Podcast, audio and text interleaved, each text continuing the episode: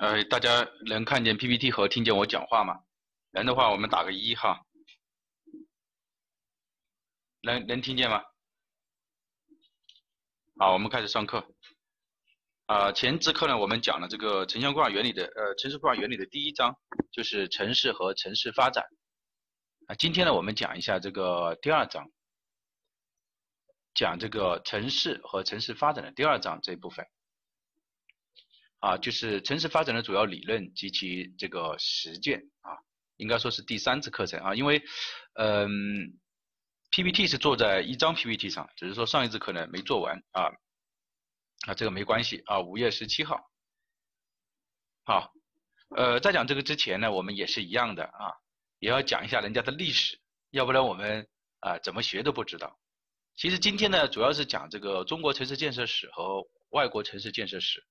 而外国城市呃城市建设史呢，主要呢还是和这个呃欧洲的这个建呃城市建设史有关啊，那么呃也是一样的啊，同样的道理，第一张 PPT 呢是比较重要的啊，我们先讲一下这个欧洲的社会进程啊，就是在整个欧洲呢，它是整个社会进程呢分为四个部分，第一个部分呢就是古典时期，第二个就是中世纪，第三个就是文艺复兴。啊，第四个就是绝对金钱时期。那我们来先讲一下古典时期。古典时期呢，它主要呢一般就是两个时期，一个是古希腊，啊，大家知道欧洲的文明的发源地就是古希腊，对吧？第二个呢就是古罗马，啊，这两个呢，呃，是它的主要的这个代表，古典时期的一个代表。啊，当然我们还有一些啊，还有一些，比如像呃佛罗伦萨啊等等这种，但是它不具有代表性。在这个时候呢，欧洲呢，它现在它的政治体制是什么呢？啊，它的政治体制啊，它的政治体制呢是这个民主的啊，大家认先熟悉一下这个哈，民主的这个呃民主平等的一个政治体制，就是它是一种城邦制的国家。什么叫城邦制的国家？就是呃相当于是议会制。就是整个呃整个国家是有很很多的城邦，把它这个呃组组合合成的，那么它是一种呃所以呢然后呢其实这个这个城邦制的国家也不是说一开始就是城邦制的国家，而是也是经过了这个多年的这个战争，呃最后大家发现那我们就不要打了，我们就和民主平等啊，大家通过议会的议会的形式来达到这个啊这个进程。啊，那个时候的议会就是在广场上啊，呃，这个就是长老院，然后呢，大家一起一起的，呃，一伙一伙的在这个平呃这个广场上呢来讨论这个呃事情。这个时候的政治体制是民主和平等的，大家要记住，他一定要记住他的政治体制哈。当这个在古希腊，然后呢，随着这个这个古典时期的一个发展，那么进入了这个在这个古罗马时期啊，大家知道古罗马十字军东征。古罗马它比较打仗打打仗比较厉害，那么基本上就踏平了整个快到耶路撒冷耶路撒冷了，对吧？啊，那么在那个时候呢，啊，古罗马呢就是所到之处呢就所向披靡了，所以它这个面积呢就非常的大啊啊，大家都知道这个人就是这种的，当到了一定的丰功伟绩的时候，他就会想到什么呢？想到骄奢淫逸。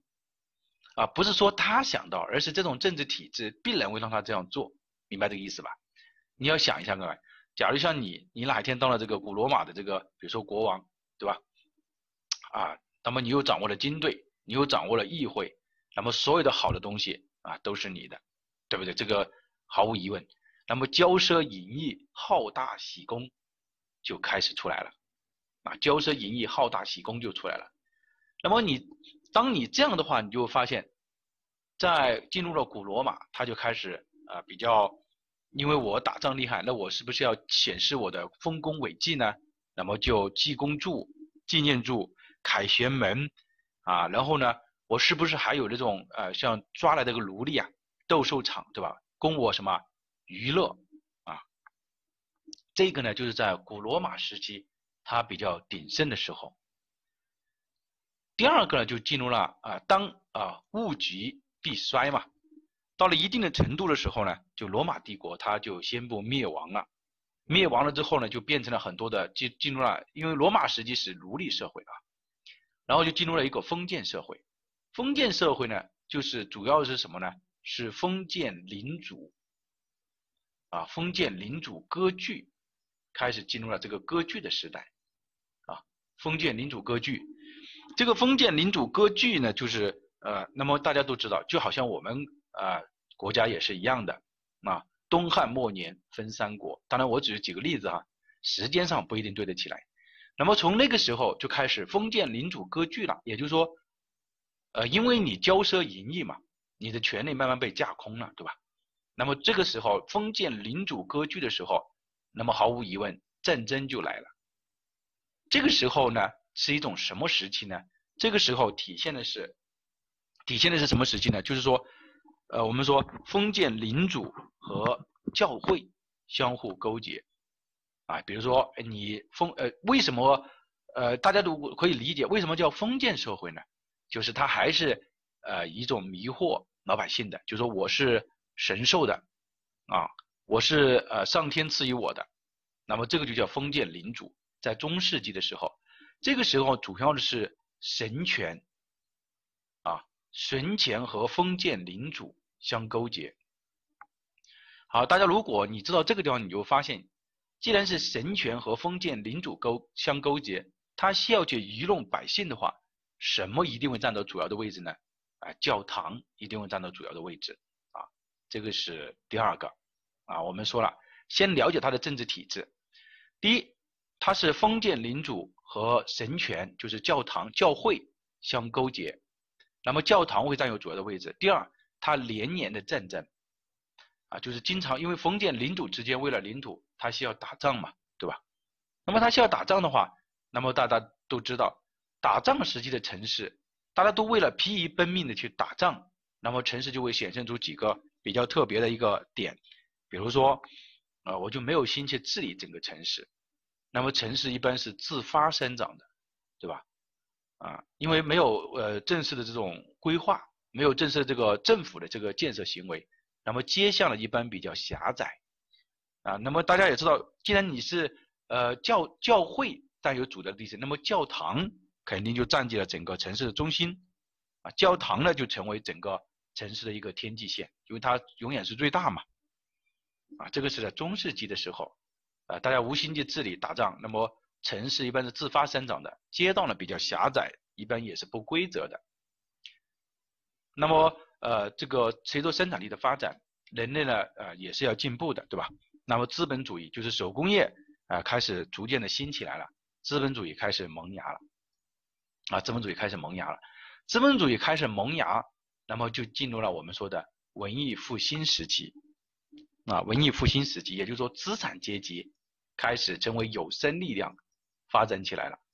啊，资产阶级成为有生力量发展起来了。那么资产阶级这个时候，它只是什么？只是有钱啊，还没有什么，没有权。那么你有钱。啊，比如说没有有钱和有权是两个不同的概念，对吧？啊，一般来说有权就慢慢的会有钱，有钱也慢慢的会有权，但是不一定啊，不一定。好，我们接下来呃再来讲。那么这个时候呢，资产阶级就是有钱的资产阶级啊，这个大家都知道，我有钱了，但是我没有政治地位，怎么办呢？这个人就是这种，就要开始想了，对吧？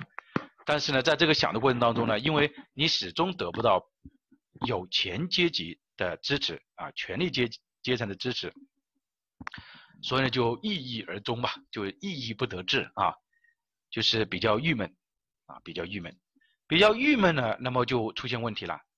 那么我怎么办？那我就要想的，我就这个就像我们现在一样的啊，我是大汉民族啊，万我中华者，虽远必诛。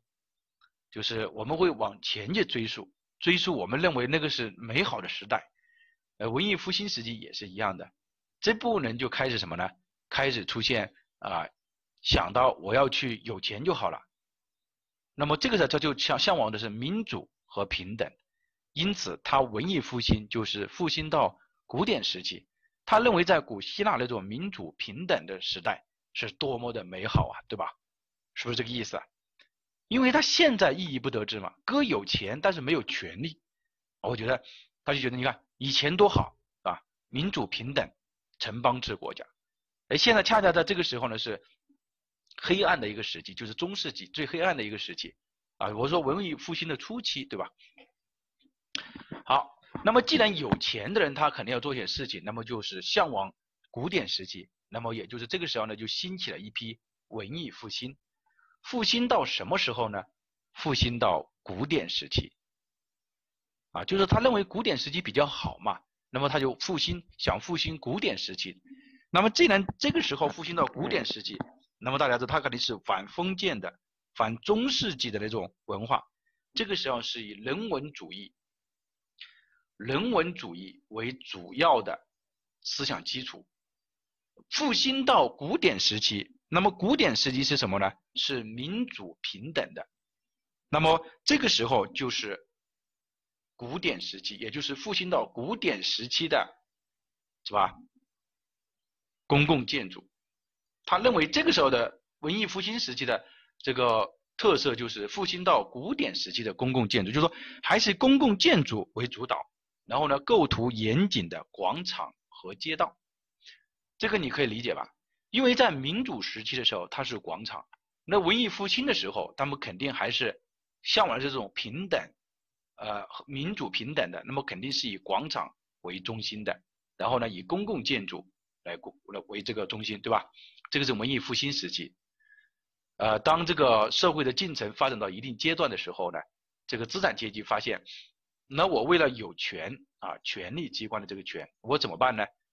对吧？你你们比如说这个地方是国王，你们是封建领主，封建领主你架空了，封建领主，那我怎么办？那我我我这个时候我是资产阶级，资产阶级为了获得有这个呃权利，那就怎么办？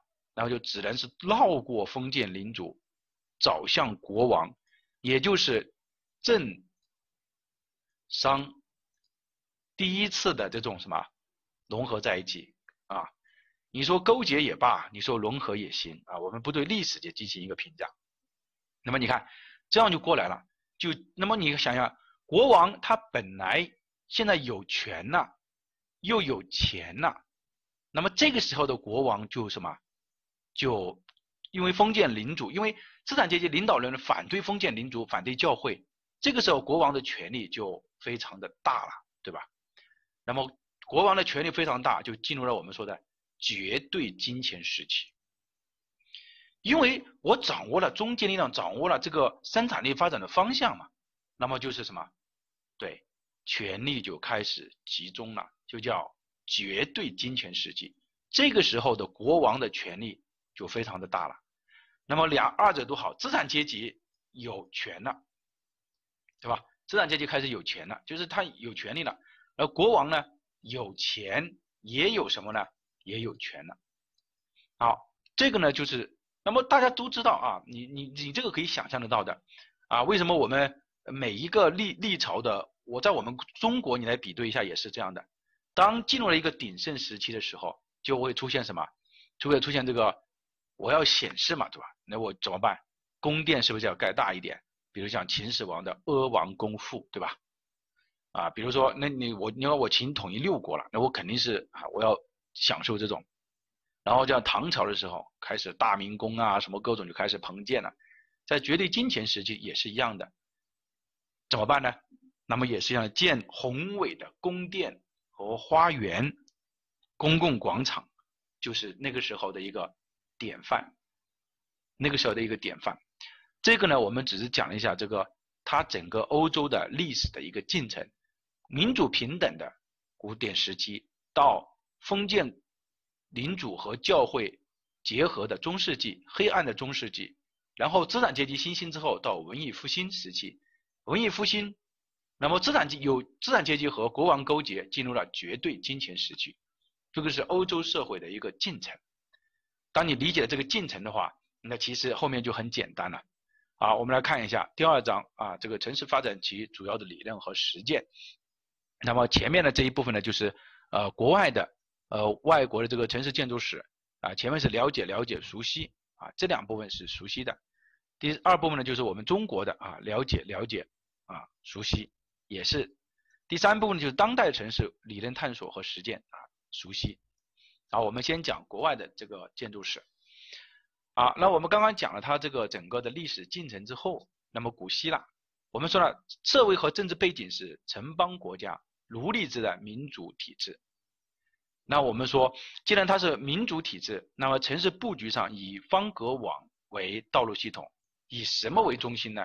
以城市广场为中心，因为广场就体现了什么呢？民主和平等。嗯，大家都是，大家如果你但凡看过一点，呃，这个古希腊时期的或者古罗马时期的电影，你就发现那些所谓的呃这个。长老宴从从一开始的时候，啊，我们说都是坐在什么？坐在那个广场上，每个人坐一个方框，然后在里面进行一个啊议会的一个表决吧。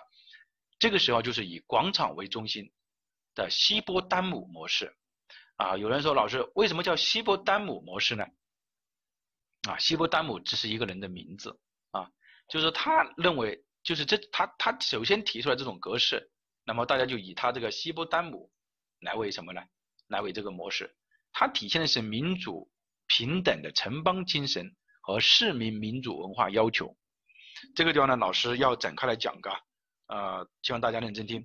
第一，市民民主文化在我们国家是没有出现过的，就是在西方的时候，它出现过这种市民民主文化，在我们国家到西呃，我不是说我是说我们国家之前啊，就是古代中国哈，不是说现代中国。古代中国是没有出现过市民文化的，我们一直是封建社会，对吧？然后的奴隶社会，这个没有所谓的这个民主文化这个出现，城邦精神。第一，这是第一个。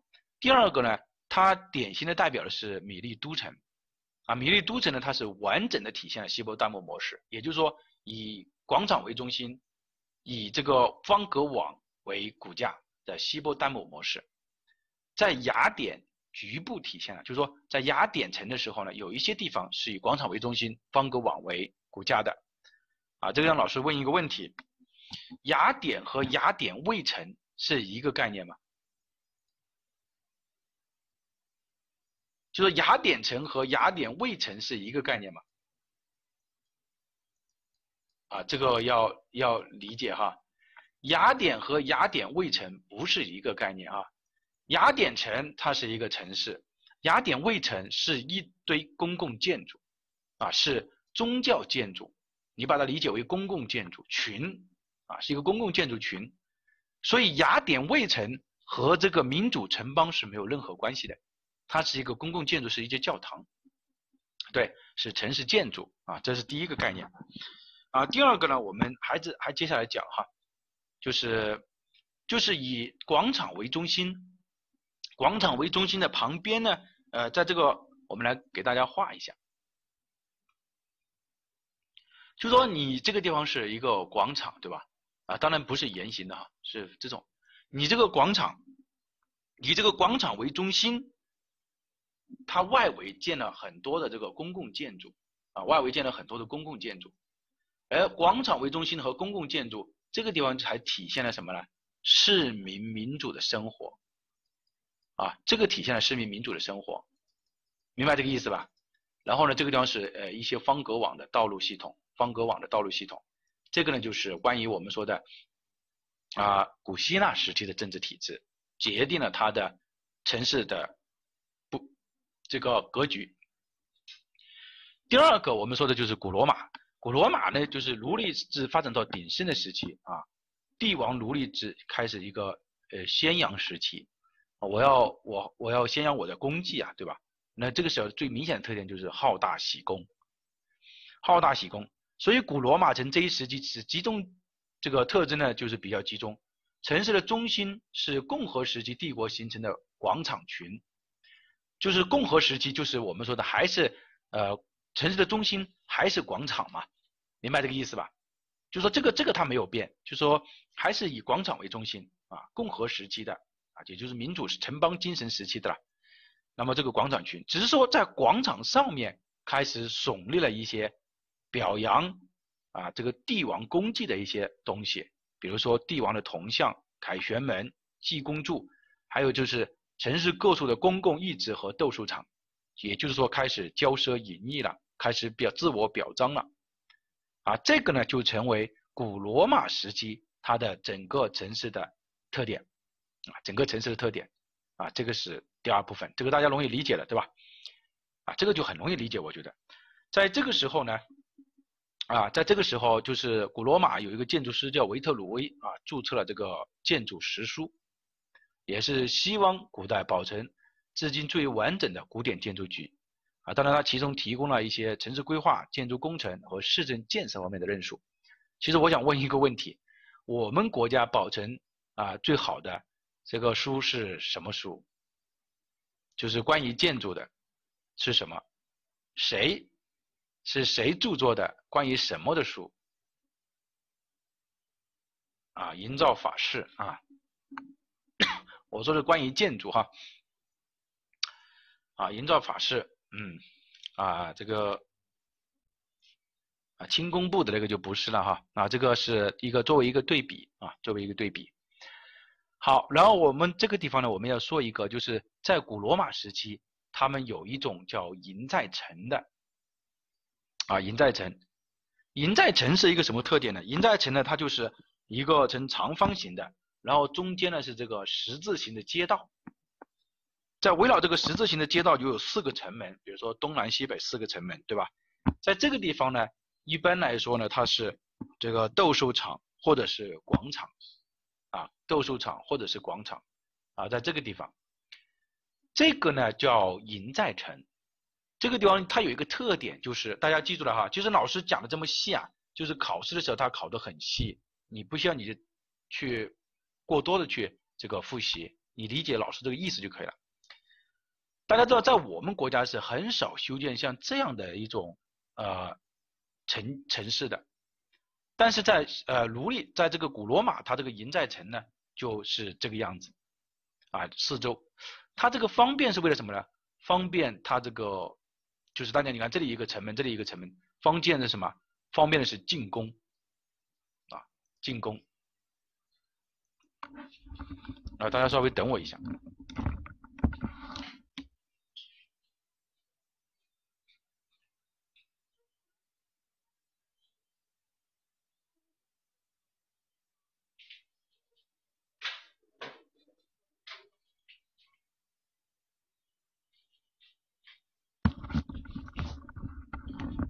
好，我们接下来讲啊，那么这样的话呢，它强调的是什么？是进攻。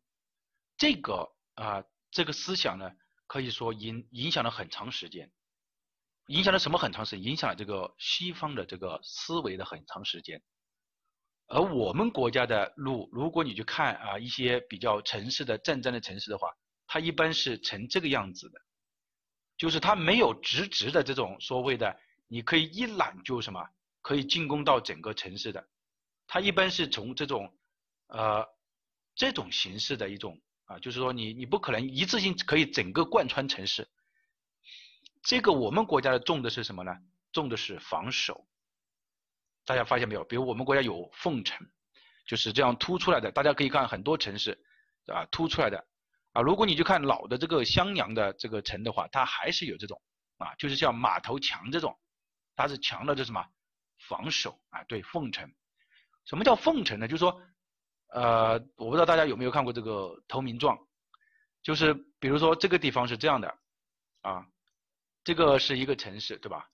城门在这个地方，啊，城门在这个地方，你好不容易攻进来了，这个地方还有一个门，还有一个门，甚至就没有门，明白这个意思吧？然后上面是什么？这个上面是围墙，这个上面是城墙。你想想看，当你全部进来了，这个地方可能有门，可能没有人门，然后从上面丢石头或者是丢什么，丢我们说的弓箭下来，你可想而知，叫瓮中捉鳖，这个话就非常惨啊！大家如果从这个地方你就发现什么，这种的城市的建设就叫凤城，对吧？啊，凤城，这个是一个方式啊。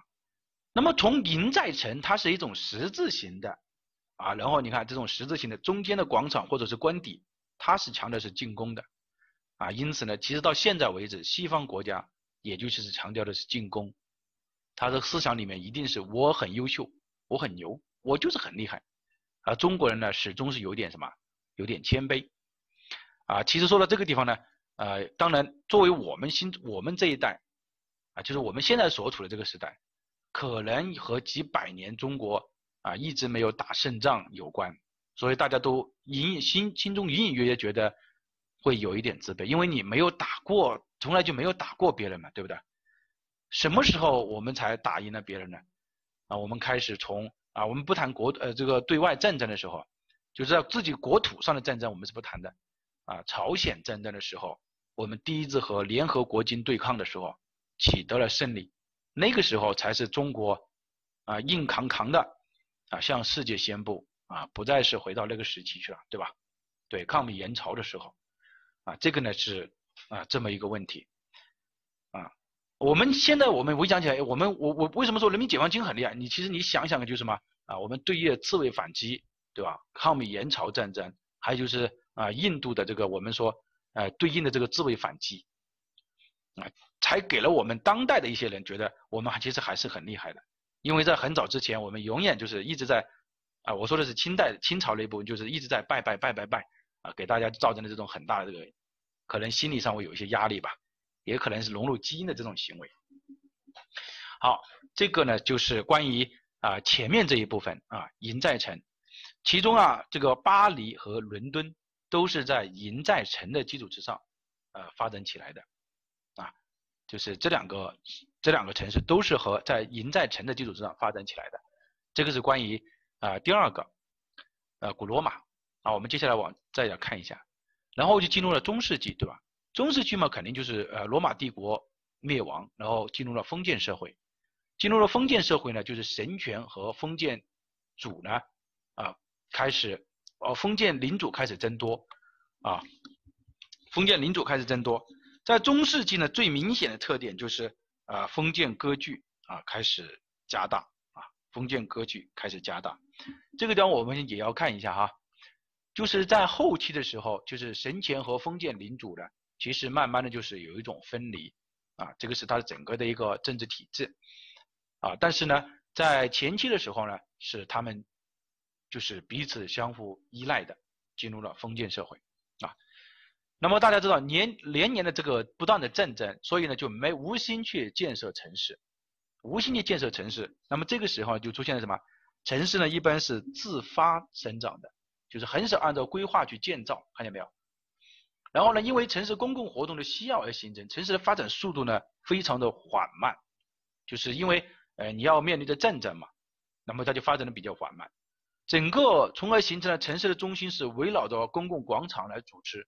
但是各类城市的设施呢，它比较狭窄，啊，不规则的路网。为什么不规则？因为你很少按照规划去建造嘛。所以呢，这个时期的城市就是像自然而然的什么，像长出来的一样的，就是自然生长出来的一样的。啊，比较典型的就是佛罗伦萨，啊，中世纪特殊特别非常的呃具有独特魅力的就是佛罗伦萨。其实，在这个时候啊，大家如果看到啊，这个就说啊，所以很多时候说不清楚。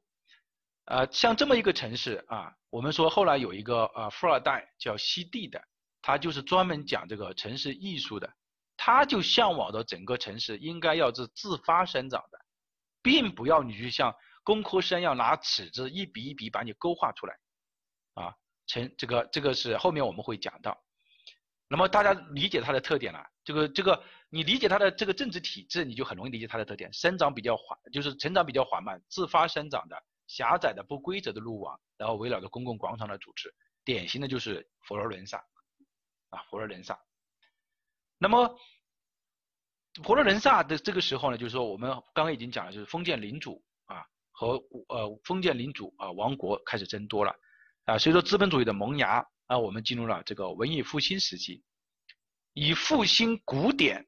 来反对封建中世纪的意识，复兴到什么呢？就是古希腊，啊，古希腊这个民主平等的这个啊这个思想，因此这个时候城市特点是以古典，看见没有？古典型风格和构图严谨的广场、街道以及公共建筑为中心，其中比较典型的就是圣彼得大教堂广场和威尼斯的圣马可广场。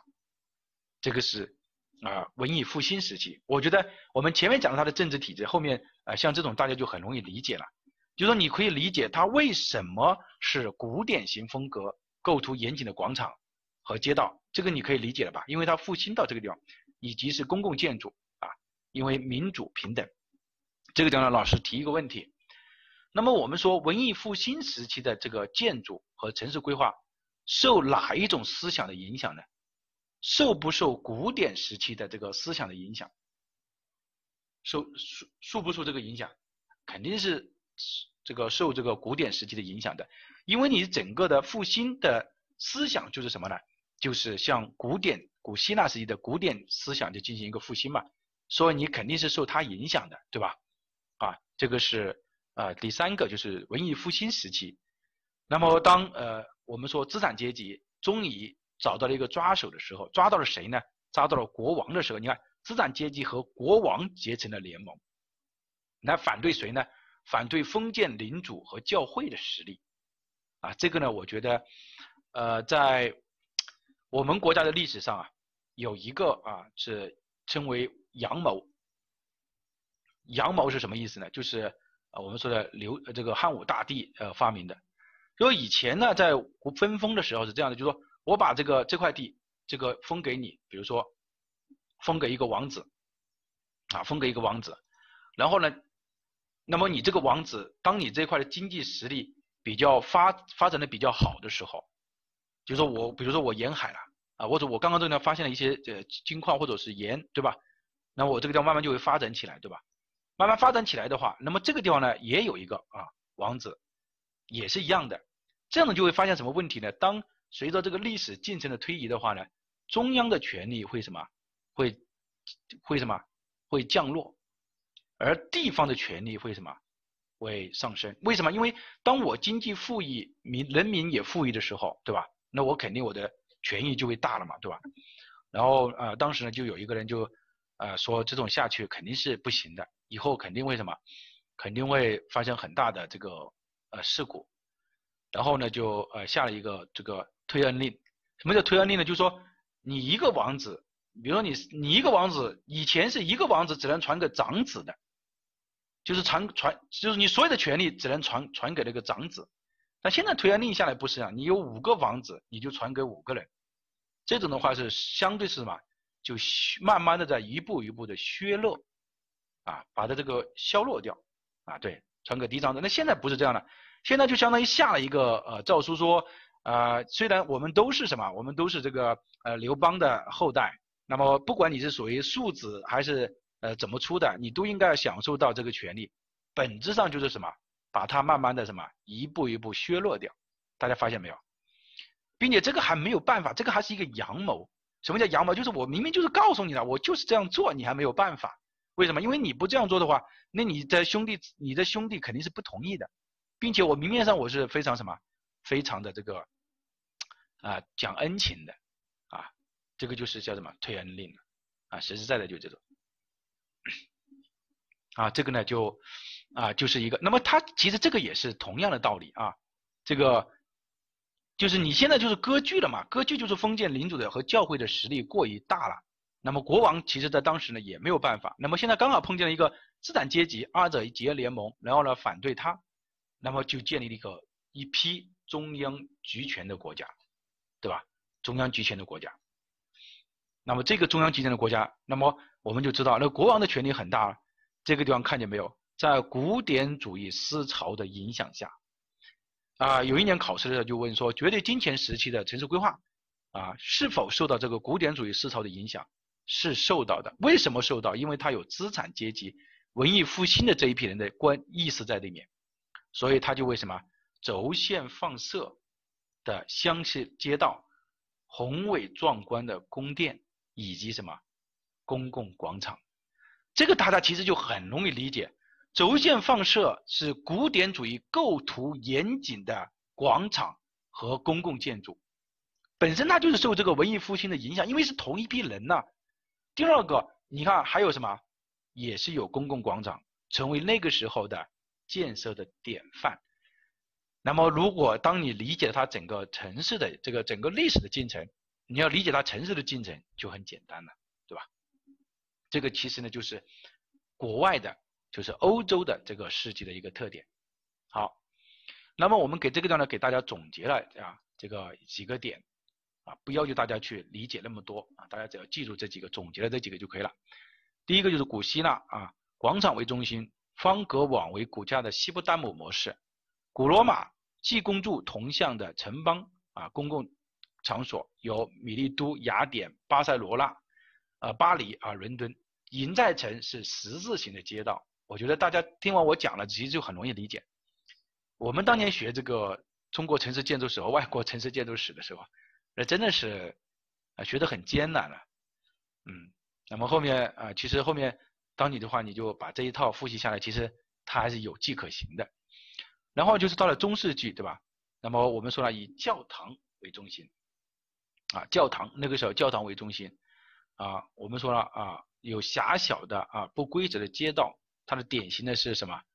我们说了这个啊这个呃不。对，佛罗伦萨啊，佛罗伦萨就是它常年战争啊，佛罗伦萨。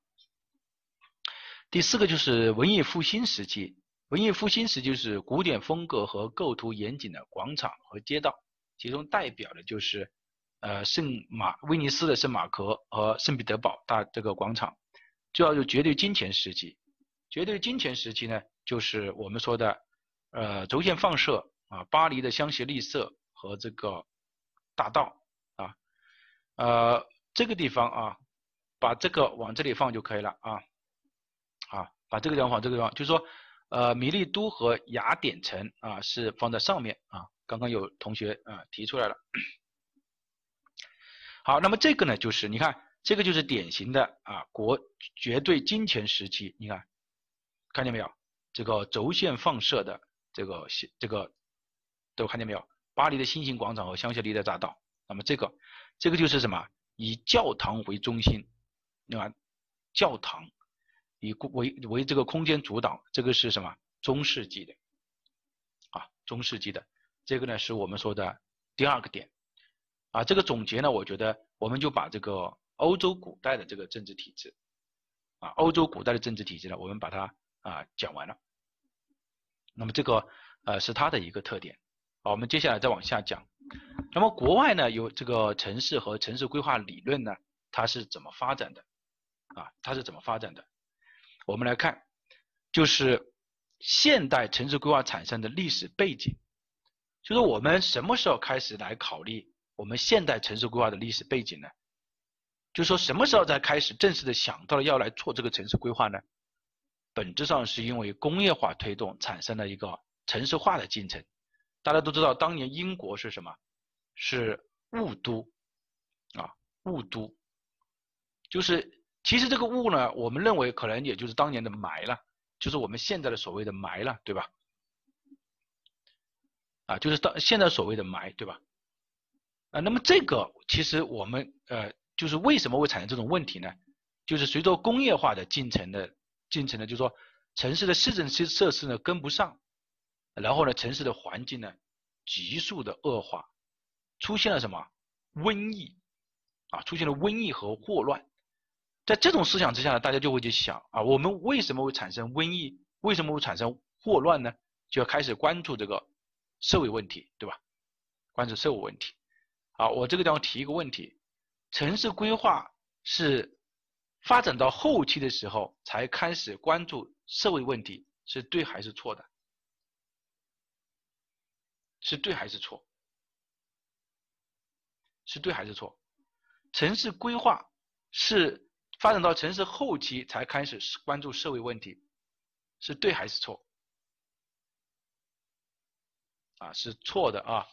就是我们城市规划它是一直在关注社会问题的，啊，一直在关注社会问题，啊，这个是我们说的第二个，啊，第二个。好。当这个瘟疫和社会问题产生了之后呢，呃，这个人们就会想，就是为什么呢？会向往啊，就是你有祸祸乱啊，有这个疟疾啊，对吧？人们就会想，那么我们希望生活在一个什么样的城市当中呢？啊，当时就有两个人，一个叫一个叫莫尔的人，他提出了一个乌托邦的一个世界。这个就是他的什么呢？空想社会主义。啊，就说当城市产生这些问题的时候，我们人就一定会去想，我们喜欢希望我们生活在一个什么样的地方，生活在一个什么样的城市。那么这个呢，就开始出现了什么？莫尔的乌托邦。啊，乌托邦这个概念，我觉得大家应该知道吧？什么叫乌托邦？大家看过有一部电视，就是叫这个《奋斗》，我不知道有多少人看过。啊，他们居住在这个地方，所谓的就是什么？就是乌托邦，讲的是一个建筑师啊，这个奋斗的一个历程，对吧？啊，好，那么这个时候呢，就是一种空想的社会主义。啊，以前一直纳闷，什么纳闷什么？什么纳闷什么东西？啊，是吧？叫乌托邦是吧？好，啊，大家知道这个就可以了。那么这个时候呢，就是说，就其实就是他的一种空想社会主义。哎，他就在脑袋里面在想，我希望生活在这个这个这个这个这么一个社会当中，对吧？那么这个人呢叫莫尔，啊，莫尔。然后在一九一八一七年的时候，有一个叫欧文的人，啊，欧文。还有一个叫傅立叶的人啊，叫傅立叶，呃，大家读数学呃应该知道叫傅立叶级数啊，这个很很出名的这么一个啊，这个欧文在一八一七年在美国实践了这么一个协和村啊，在美国学建了一个这个他就建了这么一个协和村啊，大家啊这个地方我提一个问题哈，他这个协和村的意思指的是什么？就是说啊他利用了自己的这个。他基本上花掉他五分之四的财产，大家知道，像这种想想象这种呃空，就是说你你想啊，如果你都你除非是一天到晚没事情干，就说你解决的温饱问题，你才会去想什么，想这些社会问题啊。像我们，我觉得我连吃饭，我明我明天我买个茶叶蛋，我都不一定能买得起。有没有台湾的同学？肯定是没有台湾的同学啊。有台湾的同学，我郑重宣告你哈，大陆吃个茶叶蛋应该是没有问题的。啊，不要说大陆连茶叶蛋都吃不起，什么年代了，对吧？比如说我现在，我假如说我，对吧？我就是连茶叶蛋我都，呃，这个，啊，吃不起，那我肯定就没有心思去想什么呢？想，哎，我明天要怎么样啊？就想这个社会的问题，对吧？对对，都是有。那么他挖了他大概呃五分之四的钱呢，在一个地方啊，他在美国的印第安纳州盖盖买，就是买了这个大概一万二千公顷的这个。土地，然后新建了这个协和村，对吧？这个肯定就是有钱人，对吧？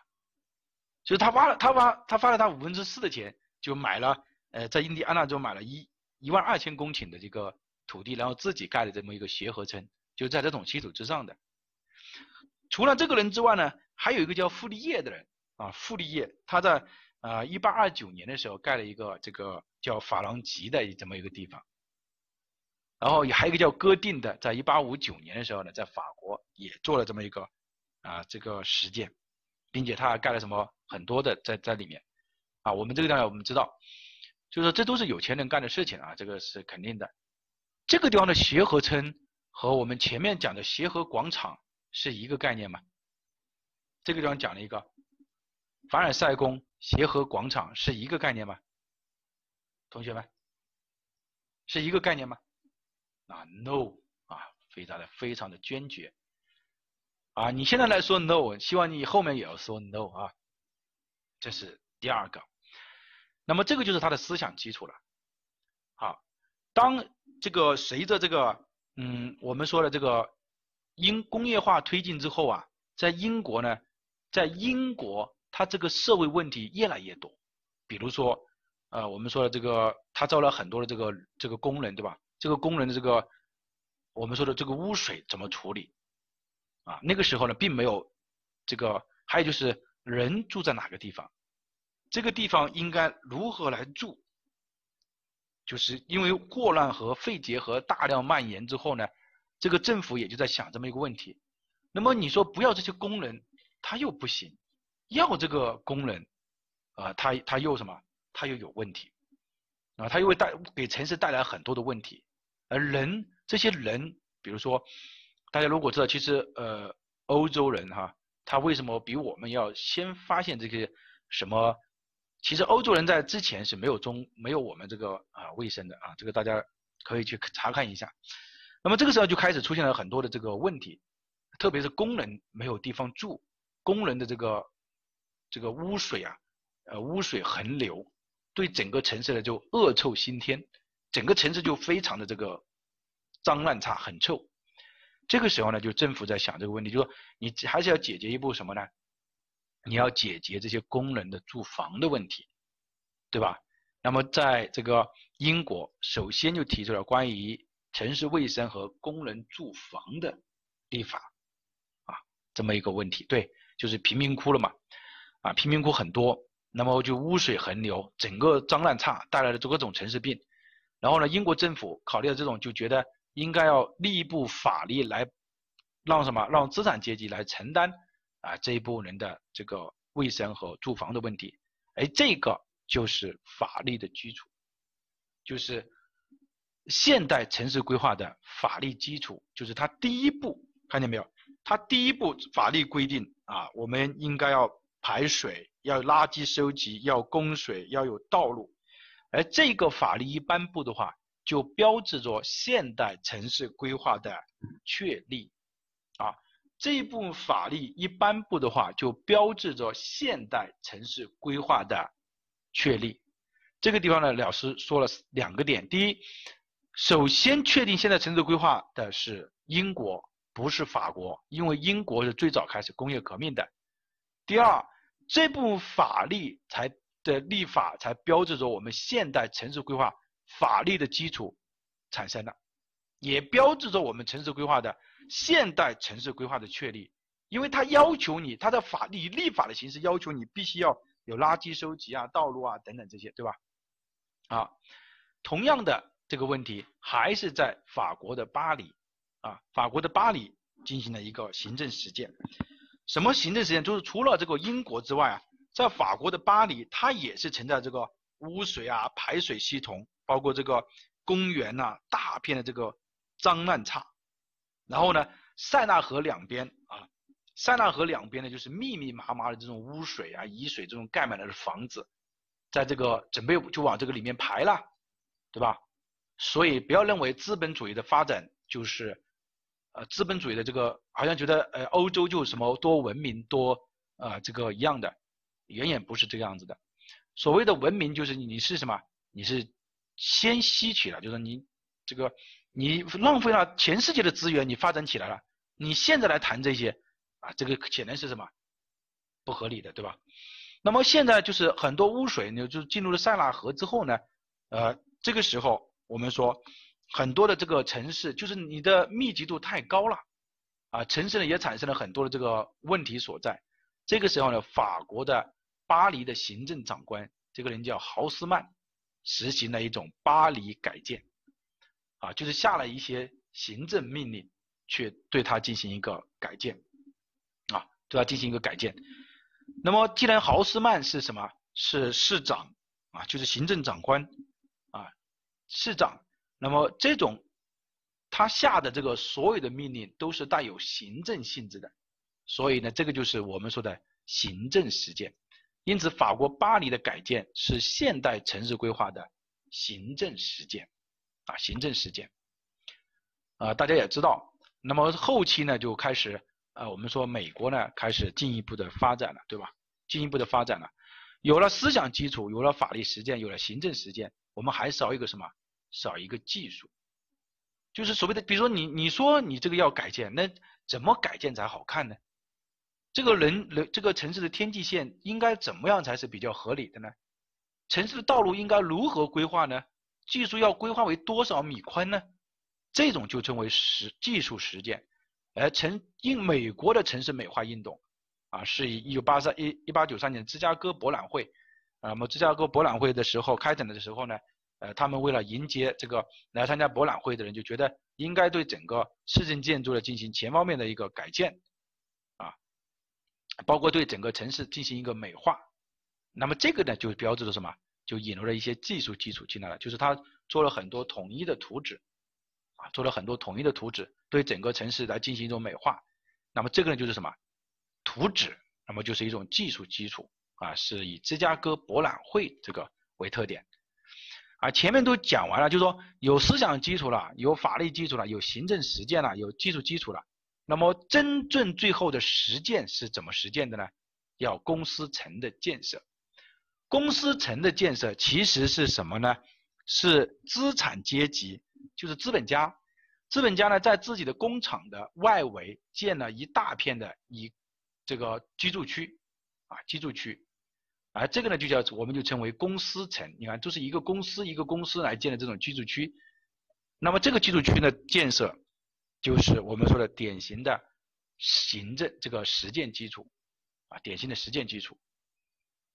也就是说，我们现在城市规划产生的背景就是思想基础，莫尔的空想社会主义；法律基础是英国，因为它脏乱差，它为了就是为了保证什么？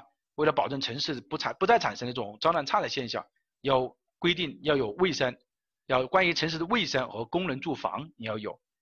然后呢，法国在塞纳河两边大量这种排污，这个贫民窟比较密集，整个城市呢开始产生了很多的问题。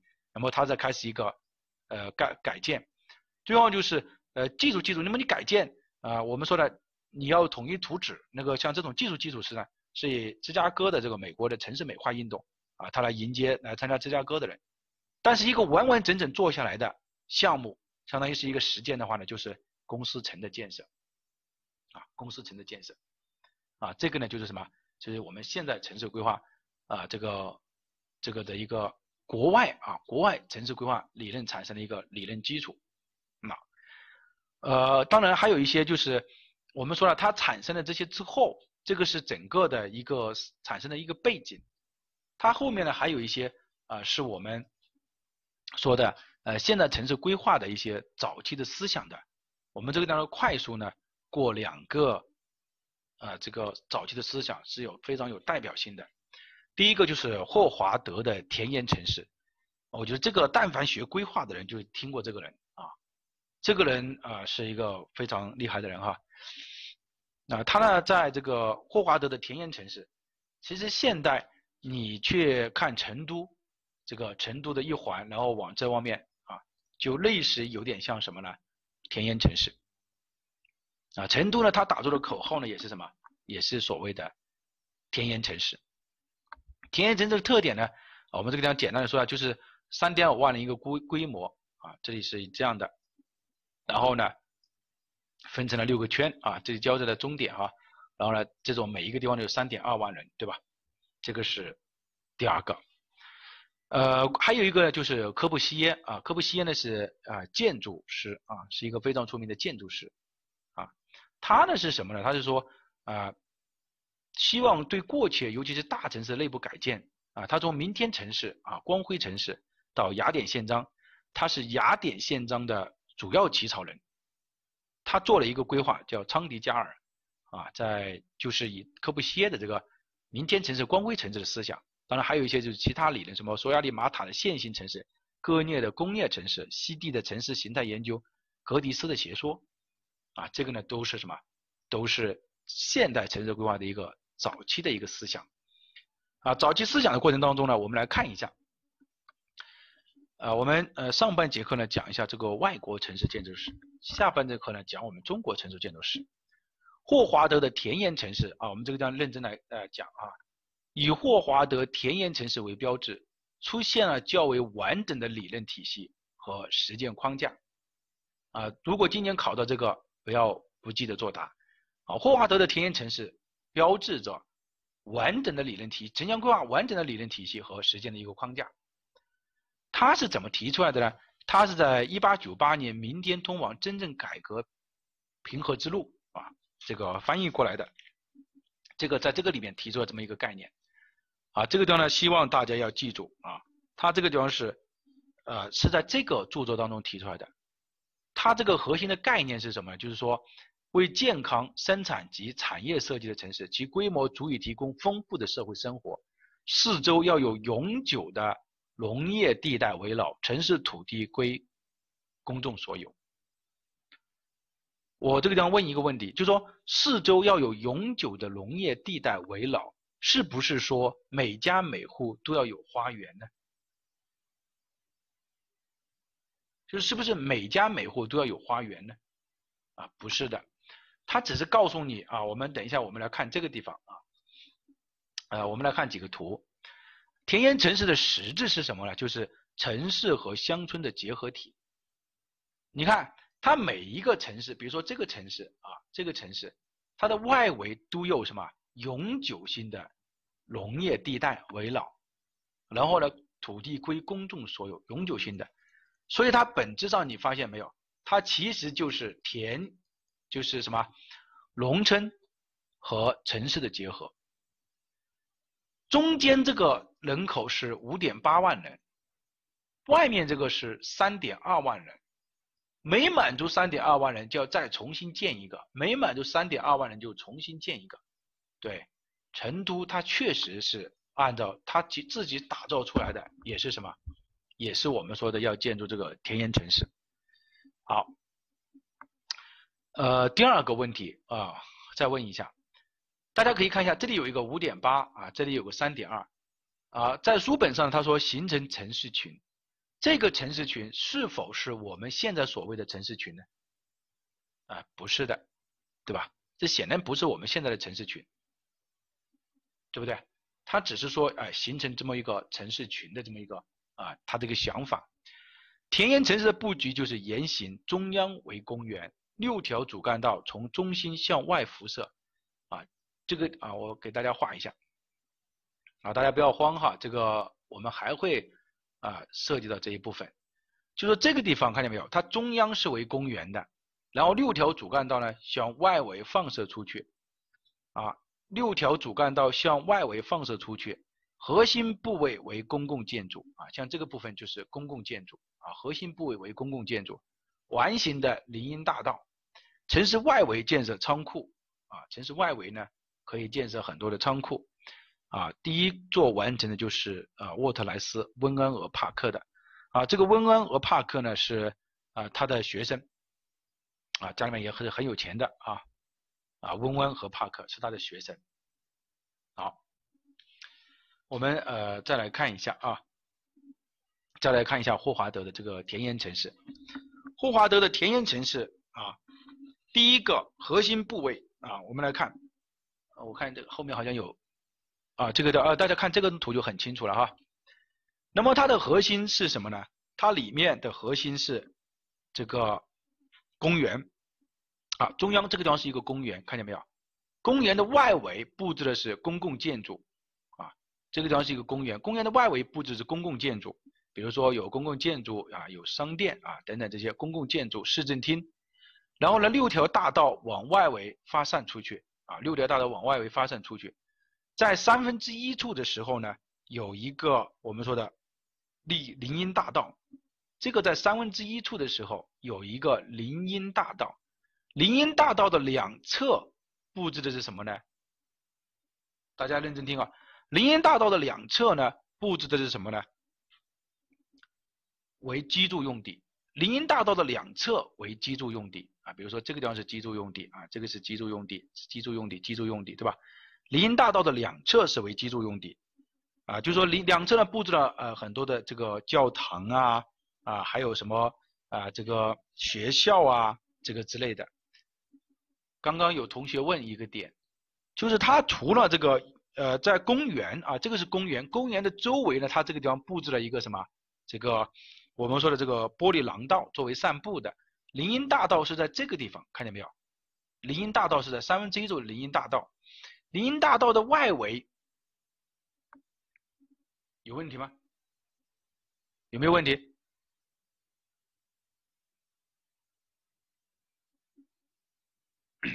还没讲完啊。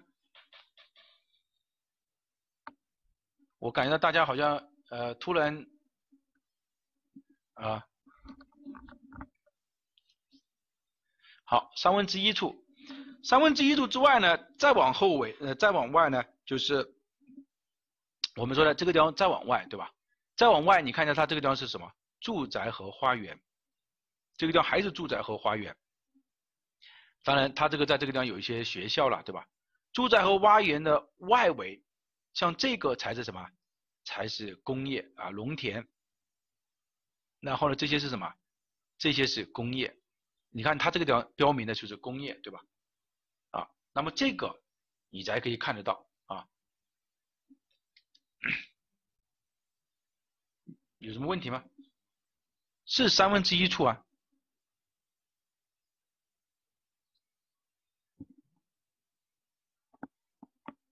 好，我们接下来再往下讲哈。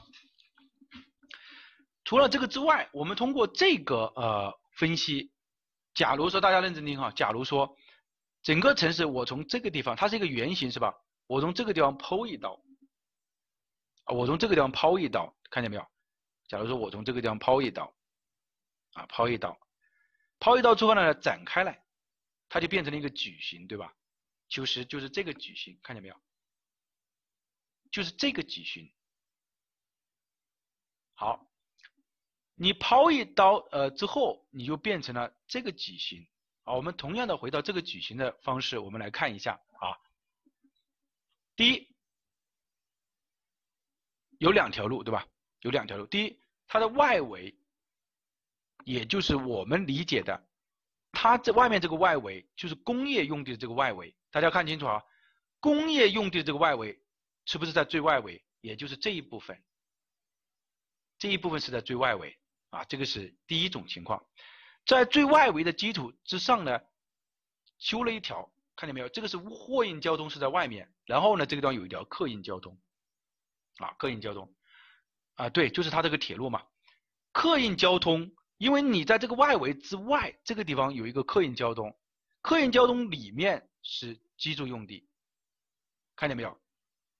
里面是居住用地，你把它剖开来啊，你我现在我现在是把它剖开来看啊，剖开来，外围还是我们说的工业用地，当然它有一些管理用房啊，管理服务区，这个是很正常的，管理服务区啊，中间呢有一些辅助道路，然后在这个地方呢。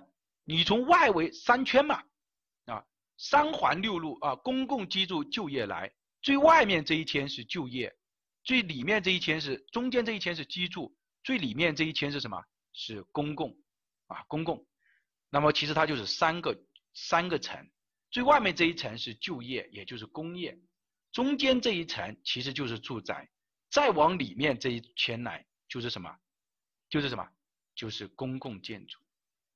啊，公共建筑，大家如果你理解了这个霍华德的田园城市，你把它剖开来看一圈的话，你就会发现，我们现代的城市基本上还是按照这个模式在发展。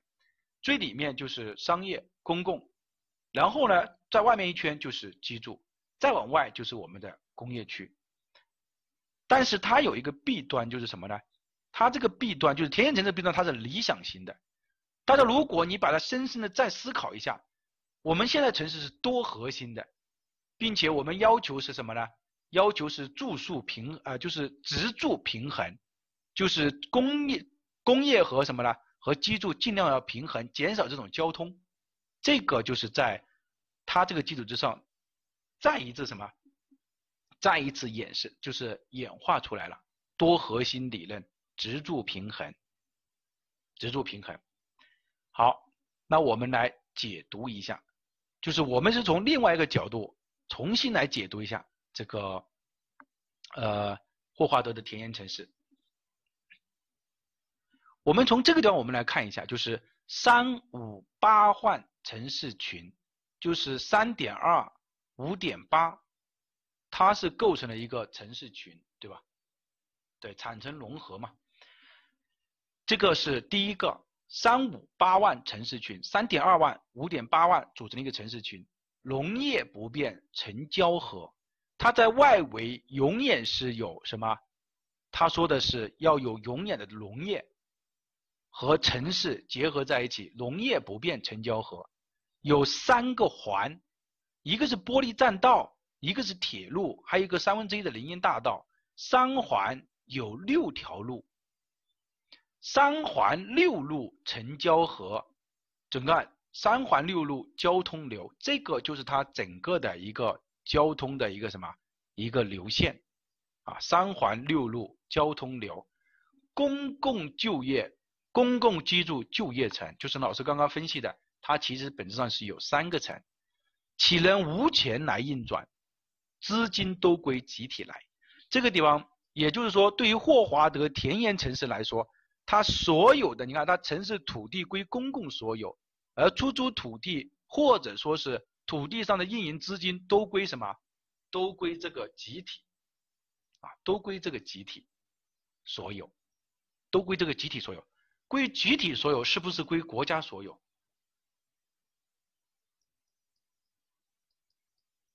归集体所有是不是归国家所有？啊，对，不是的啊。考试的时候说是归国家所有，那么就是有问题的，啊，有问题。好，我们接下来再来看，啊，是归国家所有。这个呢，就是我们对这个，你看，在规划中，不同性质用地沿直径方向分层布局，是工业用地之间的交通运输在城市外围流动，就是即工业工业用地之间的交通运货运在城市外围流动。居住区内的生活交通在居住区内环向流动，工业、住宅和购物之间的交通则通过放射性的道路进行流动，各种交通互不干扰，看见了没有？啊，互不干扰，这个就是它这个呃整个的意思。你看，它这个是货运交通，然后这里有什么？这里是他们的呃，就是说的这个地方，工业、居住、购物之间的交通通过放射性的来联系。但是各种不同之间的交通，它本质上是没有互相干扰的。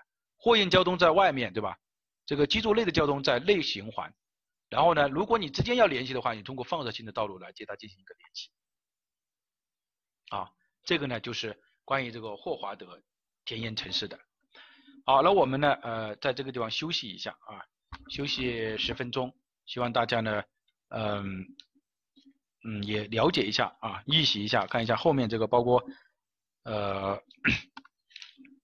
呃，后面的啊，后面的几个点，到时候我们速度会略微的快一点啊。呃，今年的重点在前面哈。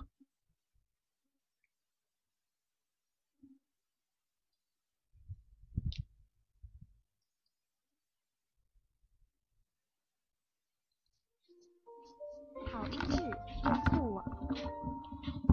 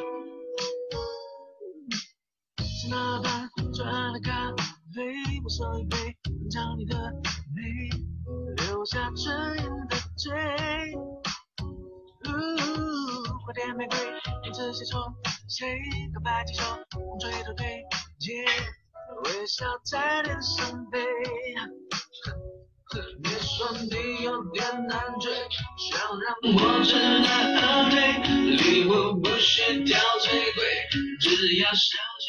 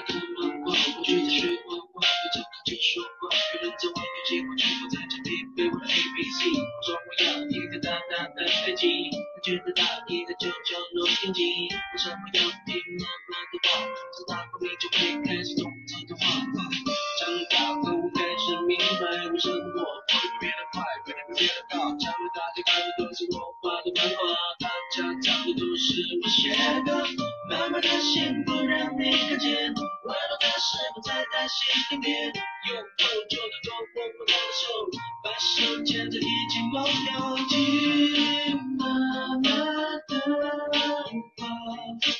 别让她受伤，伤快快长大，再勇。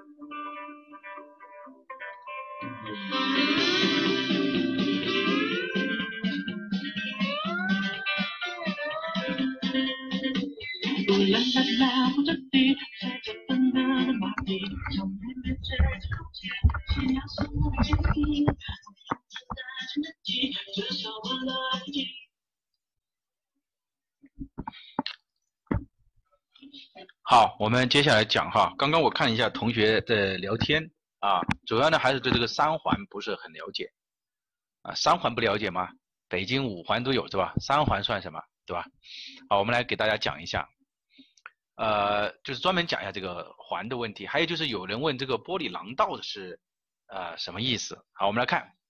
当然这个地方是一个公园，这个没有问题，对吧？啊，中央公园其实它是这样的哈。给大家主要讲一下，因为大家可能有很多人他并不是中央是一个公园，然后呢六条路往外面发散，这个没有问题。公园的这个地方呢是一些啊这个建筑，建筑外面呢啊还是一个中心公园，这个中心公园就更大一些，明白这个意思吧？这个相当于是一个广场嘛，你就把它理解为中央是一个，这个呢就是一个什么啊中央公园，中央公园的外面这一条啊有人说我们来看。它是什么呢？啊，应该说是，呃，因为它这个，我们把它理就是核心部位，好，来给大家啊说一下。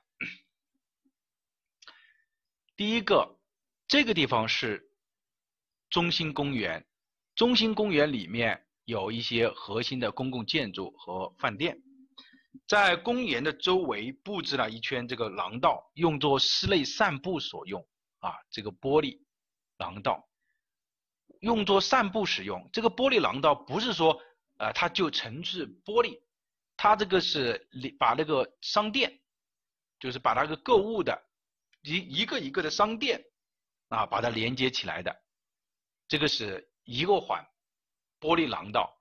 其实你很容易理解嘛，你把它缩小一点，公园，公园的外面是一圈商店，公园里面当然有公共建筑，还有这个。啊，这个商店了，对吧？有公共建筑，看见没有？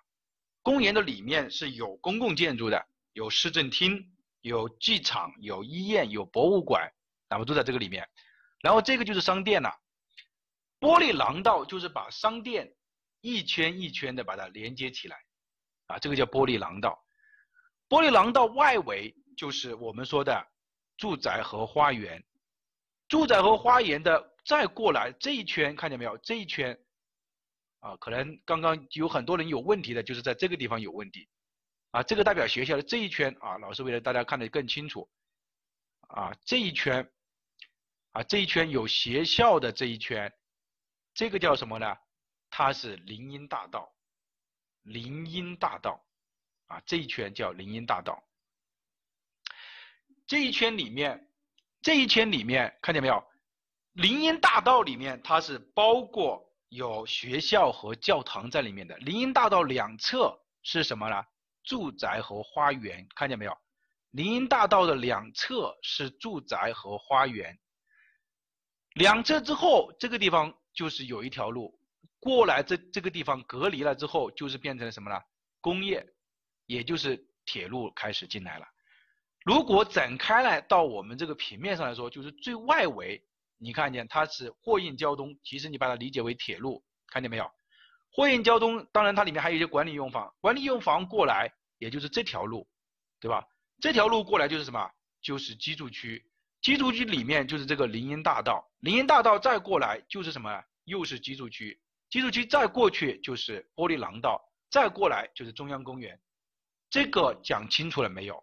讲清楚了打个一，没讲清楚接着再讲。讲清楚了没有？这一点，我不希望大家有一个疑问哈，这个不是我上课的风格啊，有疑问那就上的没意思了。好，讲清楚了啊，因此三环你就应该知道哪三环，六路也知道了啊，这个基本上这个口诀就把这个田园城市讲清楚了。还有一个打二的啊，打二的我就，对吧？黑色是玻璃廊道。玻璃玻璃啊，这个玻璃廊道你你不要哎，玻璃廊道不是透明的吗？为什么要打成黑色的呢？这个玻璃廊道是把一个一个的商店把它连接起来的，知道吧？就是你走一下又有一个商店，走一下又有个商店把它连接起来的啊啊，这个呢是啊，我觉得讲清楚了。好，第二个就是科布西耶啊，科布西耶呢和学建筑的人应该很熟悉啊，直接说他是现代建筑运动的主要的创始人。理性的功能主义者啊，他是一个理性的功能主义者。老师的图为什么和教材的不一样？啊，这个我们比教材的更仔细、更细一点啊。就是理，他是一个非学建筑的人嘛，对吧？他是一个理性的功能主义者。他理性到什么程度呢？理性到呃非常牛。我们来看，然后呢，在一九三三年的时候，他是雅典宪章的主要起草人。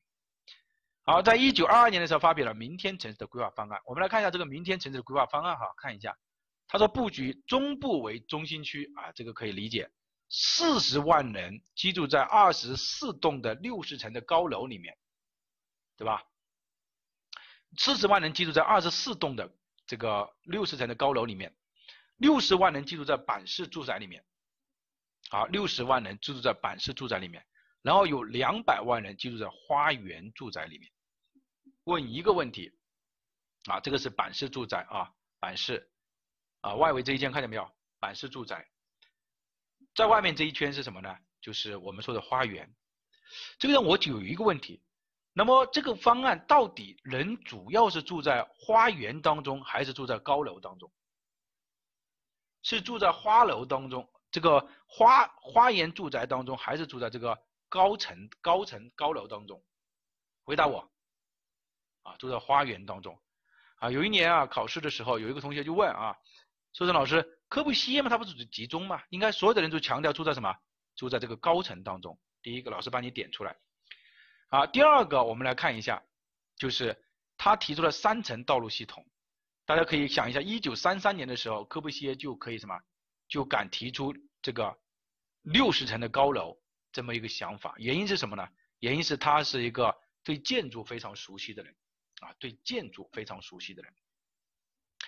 第二个，他在这个时候就提出了一个三层道路系统，他是首次提出三层道路系统的一个人，就是立体交通的一个人，啊，首次提出，他是第一个提出立体交通的人。他说，地下走重型车，地面走室内交通，然后呢，高架快速交通。其实我们现在的城市基本上就采用了他这个观点，地下走的是地铁，啊，没有走重型交通。其实，当三者发生冲突的时候，我们还是说地下走的是什么重型交通？就是说，假如说在某一个节点上，它重型交通、室内交通、高架交通出现这个问题的时候，还是这个样子。而室内呢，就是走四面交通，高架走的是快速交通。它是第一个提出来的啊，三层的。它的中心思想是什么？就是说，它为什么有这个出发点呢？它的出发点就是提高市中心的密度，改善交通，全面改造城市地区，提供充足的绿地。这个是他的一个啊核心的一个观点。他其实他这个意思是什么呢？就是说，他认为啊，一切的这个问题呢，都是技术上的问题，都可以通过技术来对它进行一个什么，对它进行一个处理啊，并且他强调是提高市中心区的密度，来改善交通。啊，来改善交通，然后前面改造，这个是第二个。然后在一九三一年的时候呢，他光辉城市的方案啊，集中体现了他的观点，就是大量的高层建筑加上人车分流的一个高效的交通系统。其中昌迪加尔啊，就是印度哥啊，三哥，三哥什么呢？三哥邀请了这个呃呃科布西耶在昌迪加尔呢做了一个规划啊，在昌迪加尔做了这个做了这么一个规划。啊，就是人车分流的一个高效的系统，然后大量的这个高层建筑，啊，对这个思想应该来说是比较前卫啊。好，我们我到这个点我就要问一个问题了，同学们，我们要要要学习他的思核心思想哈，不要去想着那些，这个是它是分散的，就是大家觉得这个这个是分散的思想还是集中的思想？就是霍华德的田园城市是分散的还是集中的？霍华德的田园城市强调的是一种分散，而科布西耶的城市强调的是一种什么？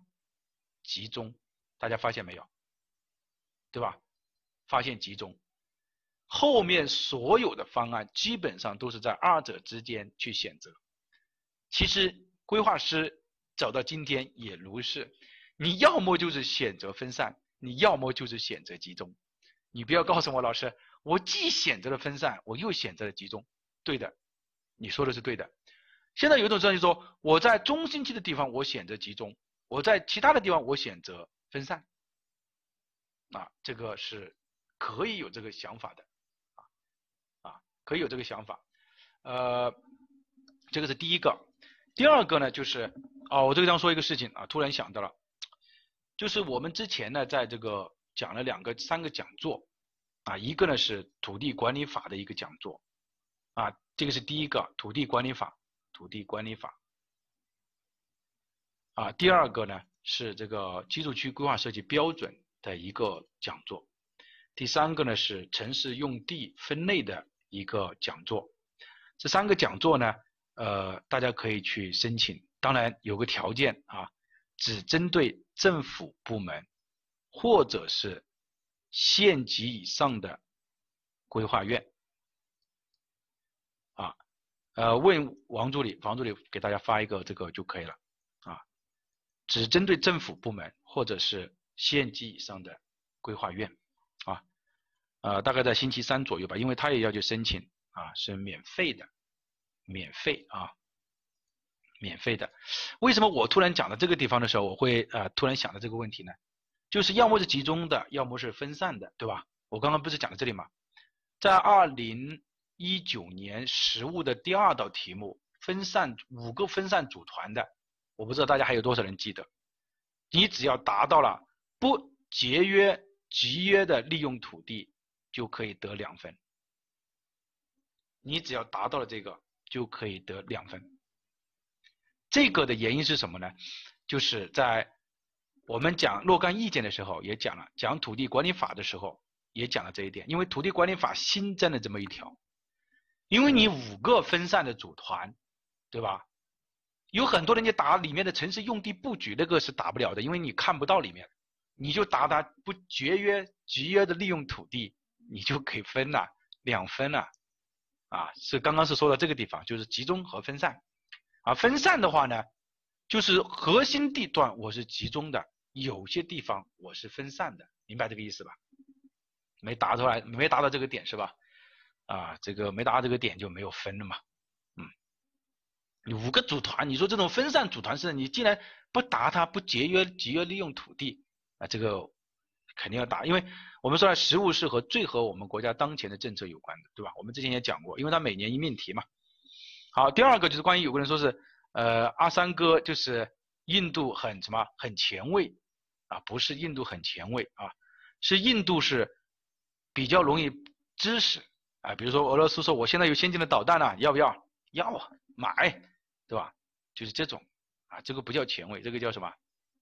这个叫哎，好像可以就买了啊。没有思考。好，我们接下来再来讲这个，呃，一个是集中的，一个是分散的，啊，其实就是这两个，老师给大家分讲了一下。啊，第三个呢，就是啊，有一个线性城市啊，索亚里马塔的，他认为啊，城市的一切交通问题，一切问题都是交通问题，啊，所以他提出一个观点，这个人很怪，你看，他说啊，这个地方呢是一条铁路，铁路两边呢以每一个为什么为五百米来画一个方块。啊画一个方块，然后呢，既然你都是交通问题嘛，对吧？那我你看我这样的话，一个城市，你看沿着我铁路线，你看两边建设多好，我可以快速的到达，点到点之间非常的快速能到到达，对吧？可以通过我这个铁路运输，所以呢，他提出了城市平面应当采用规则的几何图形，你看这个是不是很规则？对不对？你看一啊二三啊，你看一下没有？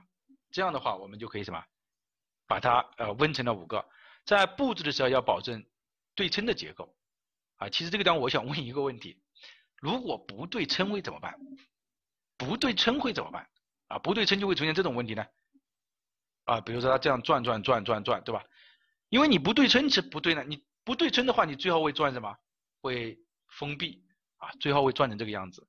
所以他说是要是结构对称的，啊，成这个。基柱或者是梯形来布置，那么建筑呢只占用地的五分之一，其他的用地呢要留有发展的余地，明白这个意思吧？啊，明白这个意思没有？好，那么呃这个呢就是关于呃索亚里马塔的这个线形城市啊，你看索亚里马塔的线形城市啊，老师一口就说出来，就是因为他认为一切的问题都是交通问题，以交通为前提来解决啊，所以他就提出来啊，这个当时他提出来每一个地块哈，然后呢是按照这种形式来布置。啊，第一几规则的几何形状，第二结构要对称对称，第三矩形或者是梯形，然后呢他还提出了一个很好的，他说建筑用地应只最多只能占到五分之一啊五分之一啊，他认为应该还是要什么要留有发展的余地。这个是线性城市，然后割裂的工业城市，好，我们来看一下，割裂的工业城市呢，它是第一个提出了这个功能分区的这么一个啊方案，功能分区，他提出这个功能分区的方案，直接孕育了雅典宪章所提出的功能分区的原则，啊，功能分区的原则，啊，因为呃，这个割裂的这个工业城市呢，它并不是一个实际的方案。它也是他自己啊，这个想假想的一个城市规划方案。他认为整个城市呢，它是在一个山丘地区啊，不是平原，是丘陵地区。你看这里还有河流嘛，看见没有？这里还有河流。那你看呢？它是一个什么？它是在一个丘陵地区啊，山山林地区、丘陵地区。然后呢，这一些地方你看见没有？这一片十七、十八这一片地方，就是医院啊、养老院啊这一片。啊，基本上是靠近居住和生活的多一点，然后在这一边呢是什么呢？啊，是什么厂房啊、水电站啊、纺织厂啊，看见没有？五六这一片，也就是这个工业的这一片。当然，它有一些能源的地方啊，实际上一水电站在这个地方啊，在这个地方，这个是他提出来的一个方案。他就他他他这个方案当中，他就认为呢，居住就是和工业和能源的地方。要尽量的接近，要尽量的接近，但是要有什么？也要分开。这种就首次的孕育了功能分区的思想。以前的都是学院派做出来的，学院派做出来是什么？就是方方正正的这样啊，学院派做出来的啊，就是啊对称呐，大量的对称呐，放射啊，对吧？但是割裂它是一个什么？它是一个这个建筑师啊，法国的一个建筑师，他就提出来。应该要功能分区，工业工业就是工业，生活的就归生活的，这样就彼此之间没有什么，没有互相的干扰。它是一个，他在他这个工业城市这个假想的这个方案当中，他第一次提出了功能分区的思想。哎，这个思想至今都影响着我们，至今也影响了我们。大家发现没有？就是你现在在做规划的时候，你是不是第一想的还是功能分区？哎，这个产业就这个怎么怎怎么的？啊，现在慢慢的提出这个产城融合了，但是整个大体的方案还是没有变的，啊，所以这个功能分区，这个功能分区就直接运营了雅典宪章哈，啊，直接运营了雅典宪章，这个是关于割裂的工业城市，然后呢，啊，这个西地啊，富二代，他称为呢现代城市设计之父，什么意思？什么意思？就是。这个西地他是对于城市形态的进进行研究的，他是称为现代城市设计之父，啊，就是说他认为整个城市应该怎么来设计，怎么好看一点，啊，是一个富二代，啊，像这种繁华子弟才会去呃考虑这些问题嘛。你看，他认为应该是自然而然的，一点一点的长出来的，应当在主要广场和设计布局中强调艺术布局，就是是玩什么呢？玩艺术的人。啊强调艺术布局，这个地方其实我们要说一点了，大家发现没有？西递的这个观点和谁哪一个城市比较接近？和我们前面讲的中世纪自然而然长出来这个观点是一致的，对吧？所以呢，他首推就是他这个人啊，他首推的是什么呢？佛罗伦萨，对吧？他首推的就是佛罗伦萨，他觉得佛罗伦萨很好，你看自然而然一点点长出来的，又不规则，对吧？又狭小，怎么？他就是这样去考虑的。啊，但是这个人呢，你他虽然是呃繁华子弟，但是他也知道啊，他知道什么呢？他说，呃，但是整个城市呢，除了艺术之外，还是要强调一点经济使使用的经济性的。你看，你看他提出这个观点，我们来读一下：应当在主要的广场和街道设计中强调艺术布局，而在次要的地区强调经济使用为主，是不是很聪明？对吧？啊，是很聪明的。嗯，他也知道啊。那你在主要的地方，你应该强调艺术布局啊，对吧？而在一些次要的地方还是要考虑这个经济。什么叫考虑经济？就说两边你要要修路规规整整的，你可以什么？你可以开门就做生意嘛。呃，做商业肯定是这个呃这个经济使用价值最高的，对吧？好，其实说到这一点，我们再来回顾一下，它对我们现代的有没有影响？毫无疑问是有影响的。怎么影响呢？怎么影响呢？我们现在在主要的，比如说，哎，我们说这个地方是我们城市的机场大道，是我们城市的第一道亮丽风景线，应该怎么做？强调艺术设计。然后你就很多地方你发现，中心广场中心的地方强调的是什么？是艺术性嘛？什么步行街？而在次要的地方才强调什么？使用的经济性。所以他这个观点。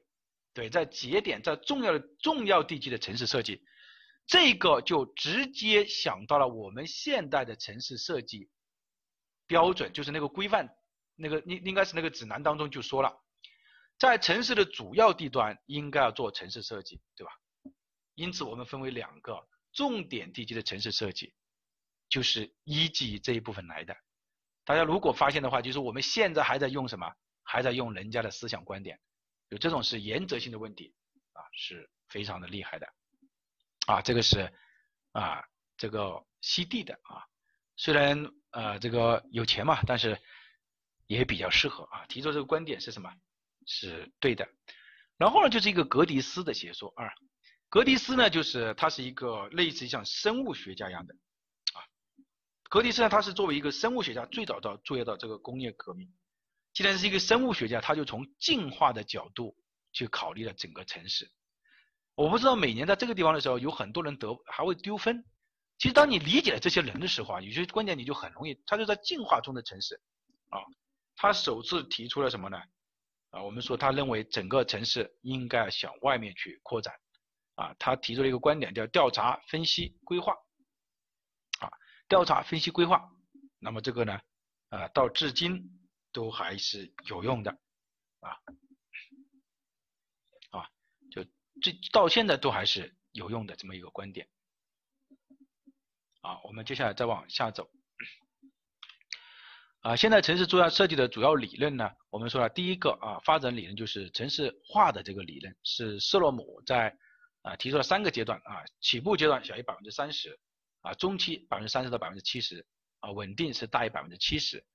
并且戴维斯提出，一个国家的工业化越反城这个越晚，城市化越快，啊，这个我觉得，这个你有疑疑问吗？这句话有有没有疑问？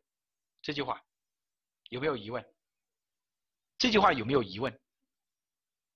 有没有？有，啊，这句话你还有疑问？啊，这句话你想一下什么？中华人民共和国嘛，对吧？你就知道，哎，这句话是什么？是非常对的。当然，人家提出这个观点的时候是很早以前提出这个观点，啊，所以在我们国家也得到了这个印证。呃，第二个就是城市发展的一个模型的一个理论，城市分散发展理论包括卫星城、新城、有机疏散理论、广某城市，这个都是谁的发延伸出来的呢？都是霍华德的田园城市衍生出来的。然后集中发展理论包括超大城市、世界城市，这个都是谁的理论呢？都是科布的理论，就是啊，科布啊，科布西埃的理论，其实就是他两个理，一个是分散的，一个是集中的。当然还有一个是城市体系的一个理论，就是关于什么啊城镇体系的。那我们这个地方我们不再展开来讲了，啊，不再展开来讲了啊，就是关于这个呃城城市体系的这一块。好，关于还有一个就是城市的空间组织理论啊，有什么啊杜伦的区位理论、韦伯的工业理论，这个在相关知识的时候呢啊是详细讲过的，这个地方我们不展开来讲。如果大家还觉得这一块比较陌生的话，冲刺班的时候我们再来讲一下啊，比如说呃廖石的理论，就是大家知道这个呃也也就是一三五七那个那个那个还记得吗？我一下忘记掉，它叫呃叫什么？就是区位理论当中。也是一个叫什么，也是一个叫什么，呃，什么乐，啊我一下忘记掉了。呃，中心地理论，对对，中心地理论，啊，那么这个呢，就是啊伯吉斯的同心圆呐等等，这个这个应该是讲的比较透的啊，所以我们这个讲就不去展开来讲。第二个就是关于城市空间理论的组织啊，城市空间理论组织当中有几个理论，其实也是一样的啊，其实也是一样的经济性、合理性、城市道路这个我们嗯考到的时候，第一次很少考到，第二呢，其实考到的时候呢，呃，大家通过你看现其实它也就是现在呃西地的啊伯吉斯的同心圆呐、多哈扇形理论等等，对吧？其三呢，还有就是讲这个城市生活啊，凯文林奇的城市意象啊，这个呢，呃，不是我们这个讲的重要的点。好，我们来讲几个比较重要的点哈，就是现代城市啊，就是一个 TOD 模式，TOD 模式，TOD 模式呢，指的是什么意思呢？就是在我们这个新都市主义啊，我们先讲它的由来吧，这个。由来呢，就是大家发现啊，随着这个城这个人口的这个增长和发展之后呢，大家对个私家车的使用越来越多。私家车的使用越来越多的话呢，就会什么呢？就会发生这个交通拥堵。这个时候呢，就有一批人，这批人呢叫新都市主义啊，也就是所谓的一批精英吧，他们就提出来说是要鼓励使用公共交通，减少私家车的使用。但是鼓励公共交通，减少私家车的使用，不是你这样一句话，哎，我们今天大家减少这个不要开车了哈，并不是这么一句话，对吧？并不是这么一句话，而是应该怎么样呢？也而是应该我们说私家车的这一块，而是应该怎么呢？你有实际的能力把它减少，实际的能力把它减少，怎么减少？那你要鼓励他使用公共交通，怎么鼓励？那么就是说。居住区和公共设施、公共活动中心要围绕着公共交通站点去进行布局。比如说，我们举例子，你看他这个地方就说了，举了一个例子，我这个呃，这个交通干道把它围起来，对吧？交通干道把它围起来。好，我直接不用他这张图，我们以这个方式来讲。比如说，你你想一下一下看看，你家这个地方就有一个站点，这个站点的距离你家只有三百米，然后你上班的地方呢，距离这个地方呢大概只有两百米。我相信绝大部分人，当然这个和距离有关了。比如说这个地方距离很长，那么绝大部分人是应该会坐什么？会坐地铁的，对吧？是不是这个意思？那么因此他就提出来，居住区的公共设施和公共活动中心等公共交通站点要围绕这个站点来布置，这个是第一个。这个如果你想通了的话，你也可以想通为什么在这个站点旁边他要布置这个，呃，这个我们说的这个共享单车。共享单车就是方便嘛，对吧？啊，就方便，这个很容易想得通。这个是第一个。第二个就是公共交通要尽量的靠近我们说大流量的地方，也就是靠近什么呢？靠近人口密度比较高的地方，啊，人口密度比较高的地方。啊，在二零呃二零一九年考了一道题目，啊，就是说呃关于公共站点的，就是关于公共交通选址写在什么地方的，就有五百米的这个就业岗位这么一个说法，怎么有道题目，对吧？而这个呢，就是我们新的这个标准当中，就是城市综合交通体系规划标准当中的一个点。好。那我们来看，也就是说，当你这个地方啊人口比较密集，就是说我五百米，你这个站点五百米半径，我这个地方五百米为半径，它的就业人口，比如说达到了五十万或者多少万，那么你就应该要设置一个站点，指的是这么一个意思。所以我们通过这个分析，在都新都市主义，这个是在一九八零年哈，他们就提出了这么一个观点：第一，公共交通站点车站应该靠近人口密度大的地区，这是一个。公共服务设施应围绕着公共交通站点布置，比如说学校啊、医院呐，对吧？第三就是减少私家车的使用，鼓励公共交通。这个三个观点大家应该理解了吧，对吧？好，当我们理解这个之后，我们再来看一个问题：如果我这样说，对不对？我们说居住区应该尽量远离公共交通，避免噪音干扰，这句话对不对？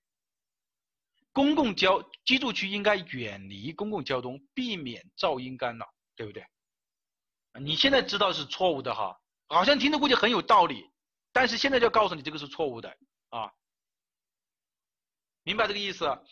啊，有有有个同学还一直在在问我这个问题，对吧？你你靠近那个不是很吵吗？什么什么之类的啊？不是的哈，呃，不要不要是远离哈，是靠近啊，这个是第一个。第二个就是关于邻里单位，邻里单位理论呢是考试的一个重点啊。邻里单位怎么来确定一个邻里单位的规模啊？就是第一，呃，小学的一个小学的服务人口啊，一个小学的服务人口。一个小学的服务人口不是说一个小学的人口，明白这个意思吧？一个小学你可能就是八百人，但是一个小学的服务人口那就多了，对吧？那可能就上万人了，这个要理解清楚，是一个小学的服务人口。第二个是边界，边界呢啊，看到这个地方，第一是一个小学的服务人口，第二边界要以交通干道为边界，就是这个地方交通交通干道为边界，要避免什么呢？避免学生啊，我觉得这个大家都比我清楚啊，不管是规划师还是建筑师，要避免学生跨越交通干线，对吧？就是保证他的安全嘛，不要跨越交通嘛。那么为什么在二零一九年考试的那道有加居住区规划设计规范的这道题目，在加油站的前面有一个小学，那个小学的开口开在主干道上，你为什么就不说呢？啊，有什么答？这个这个这个这个教学楼没有东西向布置，这个教学楼怎么怎么样的？他也都已经告诉你了。他说里面是支路，外面这个地方加油站，出来这个地方是一条什么？一条主干道。但是他在这个地方开了口，就没有看见你打这一点啊！想给你分都给不了，真的很气啊，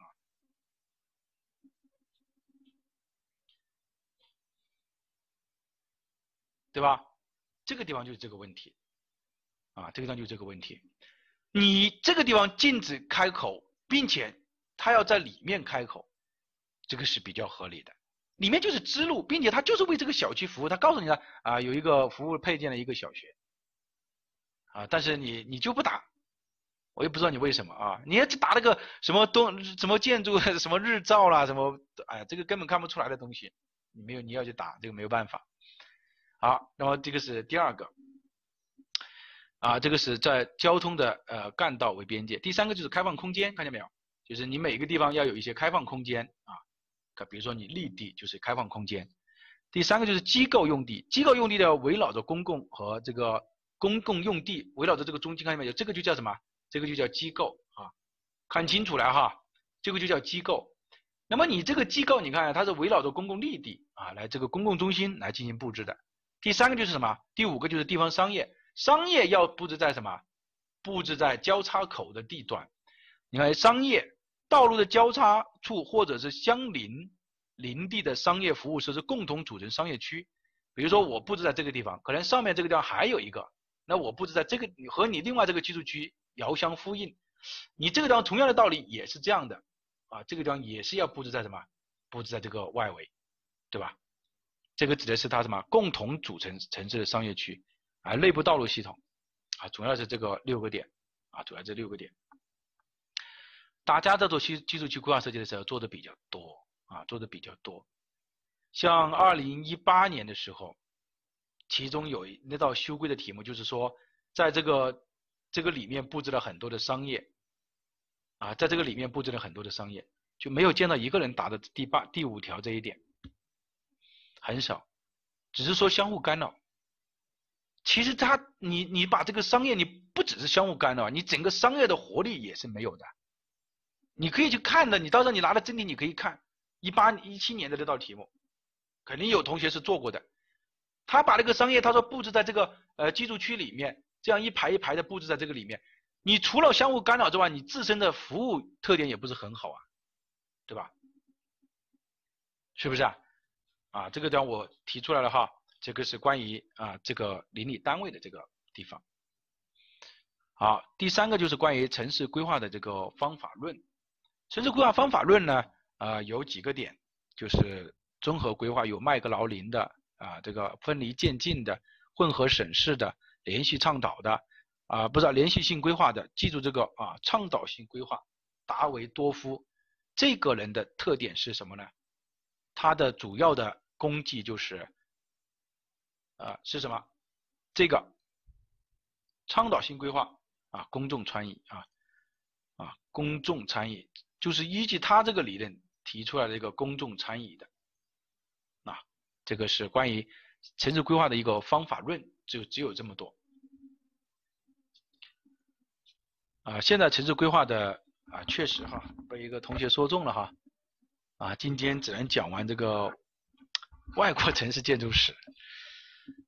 呃，下一次希望大家预习一下哈，中国城市建筑史啊，预习一下，然后我们啊速度可以快一些。那我们今天也不赶了哈，大不了也就加一次课，这个没有问题。赶了呢也没也没有实际上的用处。现代城市规划的思想的演变啊，这个点呢是很重要的，就是雅典宪章和马丘比丘啊，马丘比丘宪章。雅典宪章和马丘比丘宪章是对当时城市规划思想的一个总结，是对未来发展做出了一个重要性的方向，成为城市规划发展性的历史文件。我想问一下，有没有北京宪章？有没有北京宪章？有没有北京宪章？大家都是生活一线的这个人员了，啊，有北京宪章啊。北京宪章强调的是什么？美好人居是吧？是美好人居吗？啊，对，好，这个牙这个啊，对对对，呃，人居环境啊，就是美好人居啊，人居环境的，这个是北京宪章，这个是第一个，可能下一次教材一修改啊，可能就上来了哈，就在教材当中就有了。这个是呃两个。关于这两个雅典宪章是在一九三三年的时候，由现代城市规划的发展而追随现代建筑运动而产生的。就当时的时候，我们说规划还是建筑的一个规，城市规划和城市设计都是附属于建筑而存在的，啊，附属于建筑学而存在的。所以当时的起草雅典宪章的这批人，多半就是建筑师，啊，多半就是建筑师。那么，一九三三年国际这个现代建筑会议主题“功能城市”发表，由现代建筑师所制定的，谁？科布啊，科布西埃制定的。科布西埃是当时的主要起草人。那么你就知道，这个是第一个。第二个，我们来看，他强调是什么？就整个城市整体的分析，就是雅典宪章啊。他当时呢，就是对整个城市的整体的分析，就是说一个城市在这个地方，我们来对整个城市来分析，怎么分析？功能分区，核心内容就是提出了功能分区。他认为居住、工作、油气和交通是城市的四大特点，通过居住、工作、油气、交通来对整个城市进行一个功能分区。啊，那么我们说了，这个功能分区的目的是什么呢？是来自于。割裂的工业城市，对吧？来自于割裂的一个工业城市，啊，割裂的工业城市直接应用了雅典宪章的功能分区，啊，雅典宪章的功能分区，这是第一个。第二个特点就是雅典宪章是一种终极状态下的平衡，什么意思？就是说这一部分建筑师或者是规划师，他们认为我们做一个规划呢，应该是什么？应该是终极状态下的一种平衡，就是说我最后认为这个地方应该是居住，这个地方应该是呃这个工业，这个地方应该是公共啊服务，然后呢，他认为最后整个城市发展这种啊，然后道路交通怎么样把它布局好，是这么一种平衡，是一种什么？是一种终极状态下的平衡。好，到这个时候呢，就是没有问题啊。随着这个历史发展的进程。随着这个历史发展的进程，大家就发现割裂的这个不是这个雅典宪章带来的这种功能分区啊，带来了很多的问题。很什么问题呢？第一就是直住，就是一个交通的问题就开始产生了啊，交通问题就产生了，出现了。比如说早上这个地方是居住区啊，大家现在可能也会有这种感觉，早上这个地方是居住区，全部到这里去上班。第二个，到了晚上的时候呢，又全部从这里走回来，这种是典型的潮汐流，对吧？你看，就做再多的道路，它也没有办法缓解，这是一种。第二个就是这种功能分区在这个地方的，比如说交通的功能分区，到这个地方的这个啊这个活动，比如说我现在要去这个地方油气，油气的点在这个地方，那么所有的油气的又到这个地方来，这种的就是这种是第一种叫功能分区，这种功能分区呢就认为过于机械。就是我们不否定你功能分区是错误的，我们是否定你这个功能分区过于机械了，就是感觉到就是人为的这样划定这个功能分区，这个是第一个。第二个就是它这种是一种离终极平衡状态下的一种平衡，就是我这张图纸，比如说我描绘的是二零五零年的，也就是说我这张图纸到二零五零年的时候就应该是实现这张图纸。但是在二零五零年这发展的这么多年当中，肯定按照你这张图纸，比如说这个地方是居住用地，但是目前来说的话，这个地方是作为居住用地是完完全全不可能的，甚至是不合理的，怎么办？因为你描述的是终极状态下的，你没有考虑的是一种什么？一种动态的系统的过程，对吧？啊，动态的系统的过程。好。那么，因此呢，在最后呢，在这个马丘比丘宪章啊，就提出来了，在一九七七年啊，提出了这个马丘比丘宪章。这个地方呢，有一个问题：马丘比丘是一个什么？马丘比丘是一个什么东西？马丘比丘在哪个地方？啊，对。马丘比丘是一个古遗址啊，是一个地名，在什么地方呢？在秘鲁啊，在秘鲁啊，在秘鲁的一个地方所召开的。因此，就是马丘比丘，甚至马丘比丘宪章呢，就认为雅典宪章的一些指导思想已经不能适用于当前的形势发展，因此要进行修订。是修订，不是全盘否定。是继承的批判，就是说继承了好的，然后呢批判了一些不好的，就是去其糟粕，取其精华，取其精华。对，是秘鲁的利马哈。啊，这个呢是关于，就是进行，就说不是全盘的否定它，明白这个意思吧？不是认为它就完全没有用了。啊，就是马丘比丘宪章认为雅典现状的一些功能还是有用的，只是有一些需要修正。那么这个呢，我们就看一下。第一，强调人与人之间的相互关系，他认为是整个城市的基本任务，而并不是我们说的四大活动、四大功能是你的基本活动，人与人之间的相互关系才是我们整个城市规划的基本任务。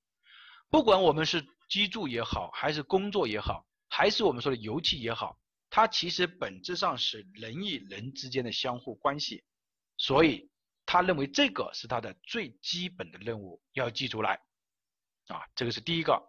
第二个，城市是一个动态的系统，你没有把办法把它变成一个什么呢？把它变成一个终极状态。如果说是终极状态下，这种是有问题的。第三个就是强调了规划的公众参与啊，这一基础呢，我们说的是戴维多夫的。啊，就是倡导性规划的基础之上。好，这个让我们来说一下，就是为什么马丘比丘宪章它在后面提出了这么一个啊，要公众参与呢？啊，是这么样的啊，大家认真听，这个呢考试的考到了的点就有多了。第一个就是当时参加马丘比丘宪章的有什么呢？有官员，有建筑师，有规划师，啊，有规划师。在整个会议的过程当中呢，一般来说就是这三伙人去发表意见，但是任每一个人他都是屁股决定了你的脑袋所思考的问题，对吧？是不是这个道理？就认为你这三方面的人做出来的这么一个决策或者一个指导性的思想是没有办法代表所有的或者是什么价值观的，就是你没有办法代表一些人的价值观或者说一些主要人的价值观，所以这个时候呢。在这个倡导性规划这么一个基础上，就说，比如官员就认为我整个城市要便于好管理，可能机械分区要好一些。建筑师就认为，那我认为应该考虑啊，比如说我每一个建筑的这个布局要方方正正的规整，就是地块要规整。而规划师认为，我更多的强调是一种什么？一种是我整个城市的一种终极状态。但是就没有人考虑到当下的老百姓可能怎么过。那么这个时候呢，就提出了一种价值观的理论。啊，最后呢，我们就觉得还是需要公众来参与。因此，在马丘比丘宪章当中就加入了这么一条公众参与。因此，到现在为止，公众参与这一条在各个国家的法律当中都是有的，并它是应该是正确的，因为你的价值观没有体现那么多价值观嘛，对吧？好，那我们来对比一下两个宪章的变化。第一个，雅典宪章的主导思想是把城市和城市的建筑分为若干个部分，这个也就是什么？就是什么？分区。而马丘比丘宪章的目标是将这些部分重新有机的统一起来，强调的是什么？联系人与人之间的，人与人之间的什么关系？啊，人与人之间的关系，这个是第一个。第二个就是雅典宪章的思想基础是机械主义和物质空间决定论，也就是我们说的机械的分工。机械的分区，就是我人为的去要求你工业和基础不能放在一起，这种放在一起就会有问题。而马丘比丘宪章更加的认为，啊，就是说，在整个城市过程当中起决定性作用的应该是人的文化和社会交往的模式，也就是人文主义，啊，也就是人文主义。一个是机械的物质空间决定论，一个是人文主义。第三个就是。雅典现状是强调一种终极状态的描述，而马丘比丘现状是强调的过程性和动态性。为什么？前面我们讲那个呃价值观的时候就讲过了，当下的这个人的生活没有人去过多去考虑，因此当引入了不同的价值观的时候，比如说老百姓他可能就说，那我现在怎么办？我现在他就说这个地方你盖成这个居住呃这个工业用地不合理，不可以，因为我现在还在这里住啊，所以这个就叫什么？这种就叫一种过程，啊，一种过程，啊，这个呢就是两个现状之间的一种变化。好，呃，再耽搁大家一段时间，我们来讲这个几道真题，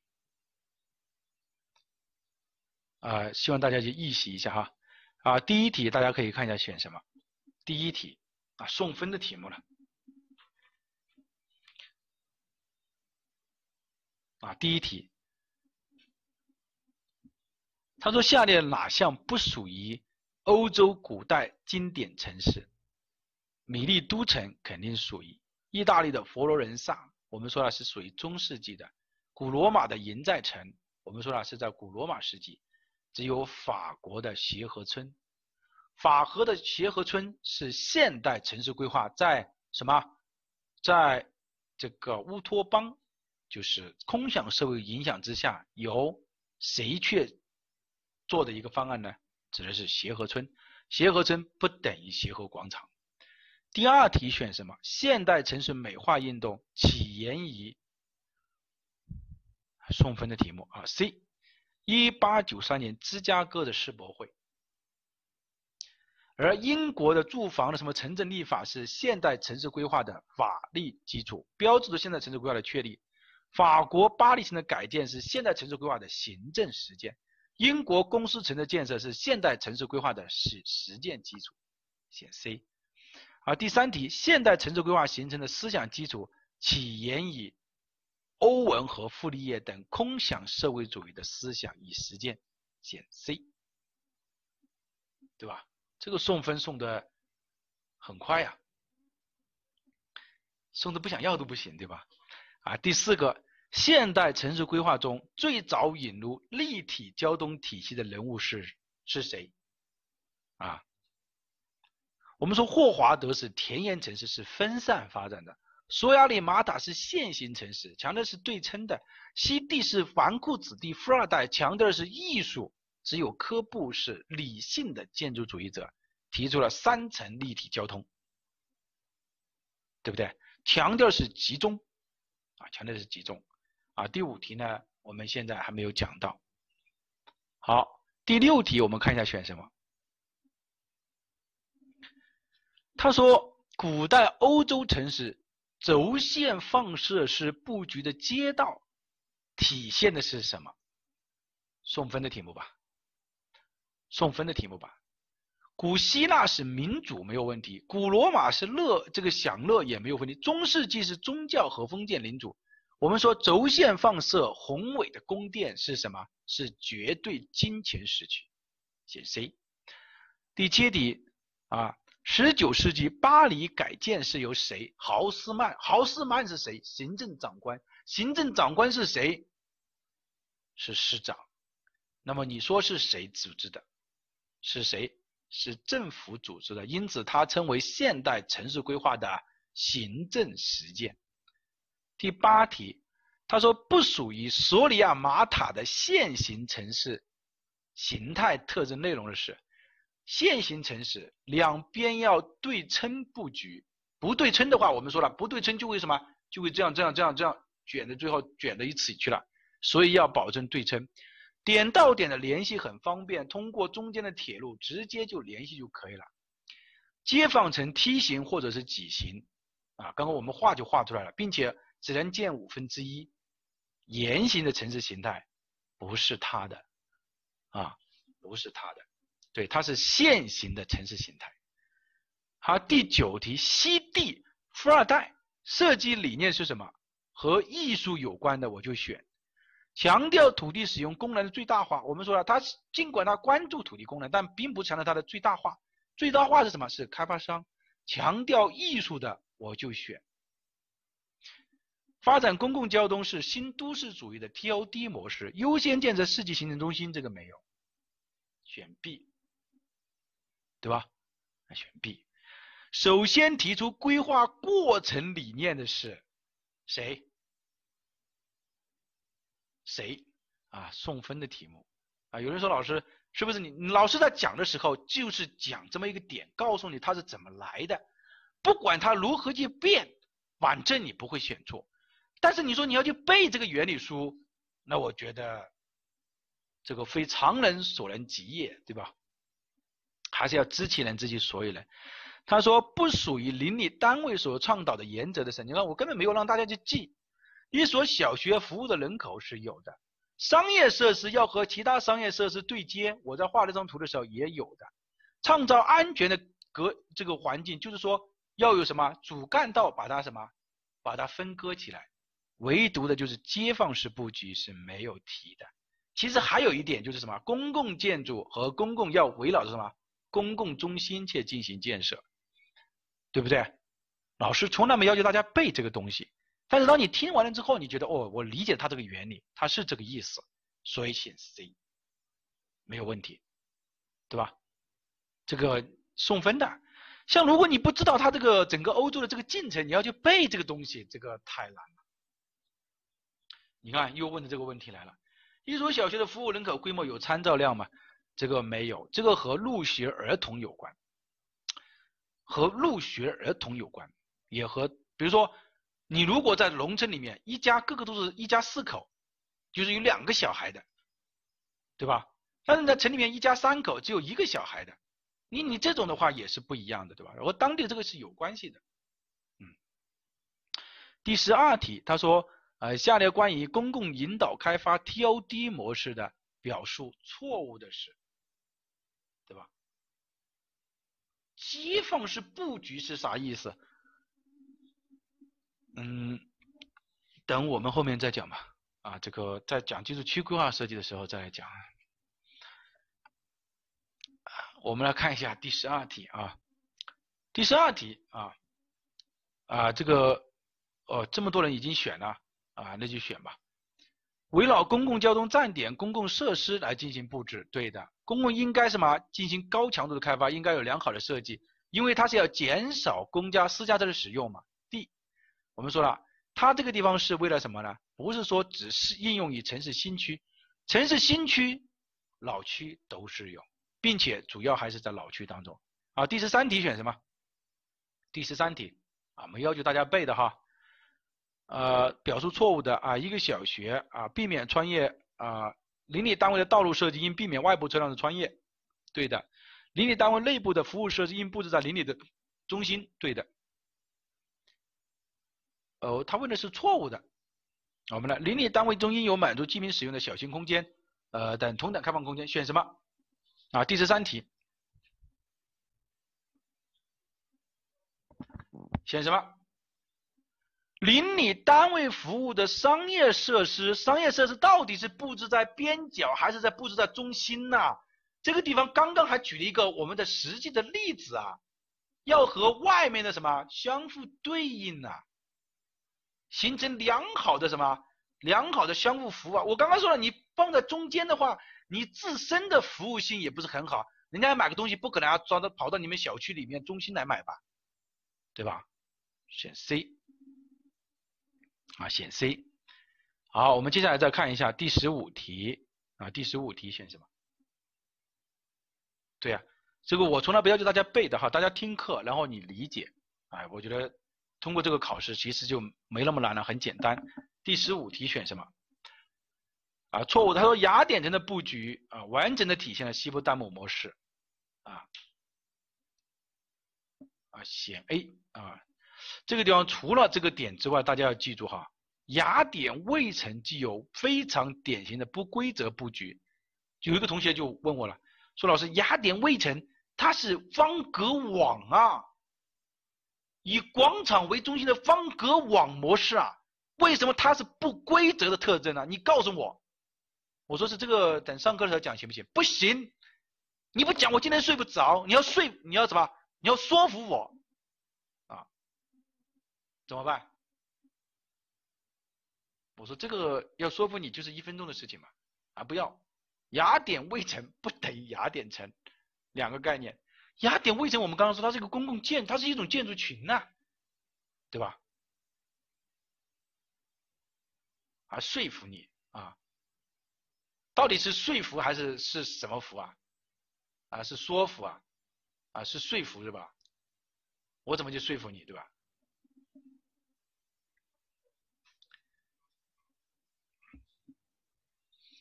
啊，这个就很简单了，对吧？这个就是不服嘛，他就是他认为我这个实实在在的有道理的东西，对吧？好，第十六题我们来看一下，他说下列哪项不是霍华德田园城市的内容？像这些内容，老师从来没要求你去背，但是为什么你可以对呢？你看，每个规模三点二，超过规模就新建。每个田园城市占地的六分之一，因为你是六条道路嘛，不是只占了它的六分之一嘛？你看见没有？六分之一嘛。田园城市最外围就是工厂和仓库嘛，刚刚我们已经说了，最外围就是什么铁路的那个嘛，所以是工厂和仓库嘛。他说田园城市应当是低密度的，保证每家每户都有花园。田园城市告诉你说是田园城市外围要有什么，要有永久的农业用用地，但是不是保证你保证你每家每户都有花园啊？所以这个不是，对，只是这么一个概念。好，第十七题看一下选什么？啊，这个就难度就上升了哈，难度就上升了。啊，准确的啊，他说绝对金钱时期欧洲城市改建的表述，准确的是这一时期欧洲国家的首都均发展成为封建统治与城市格局的中心大城市。这一城这一时期的城市改建。以伦敦式的改建影响最大。我们说了，巴黎改建影响最大，这个是错误的。这一时期的教堂在城市的中心位置，我们说是错误的。在中世纪的时候，教堂才是什么？才是主要的。这一时期的改建受到古典主义思潮的影响，文艺复兴同样的资产阶级那一批人，这个应该是对的。A 错在哪个地方？A 不能说这一时期欧洲国家的首都都发展成了这个啊格局的，而应该是比如说我们举个例子，当在绝对金钱时期，对吧？有一些国家的首都，这这一时期欧洲的首都，并不是所有的首都都是绝对金钱时期的，明白这个意思吧？怎么会是封建格？就是说，如果你在这个时候你是属于绝对金钱时期的首都的话，它确实有些发展成了这个中心大城市。但是在这个时期，并不是所有的首都都是绝对绝都都刚好就是由绝对金钱那那个国王来控制的，就是它是一种包含关系，我觉得这个大家可以理解的算啊，它是一种包含关系。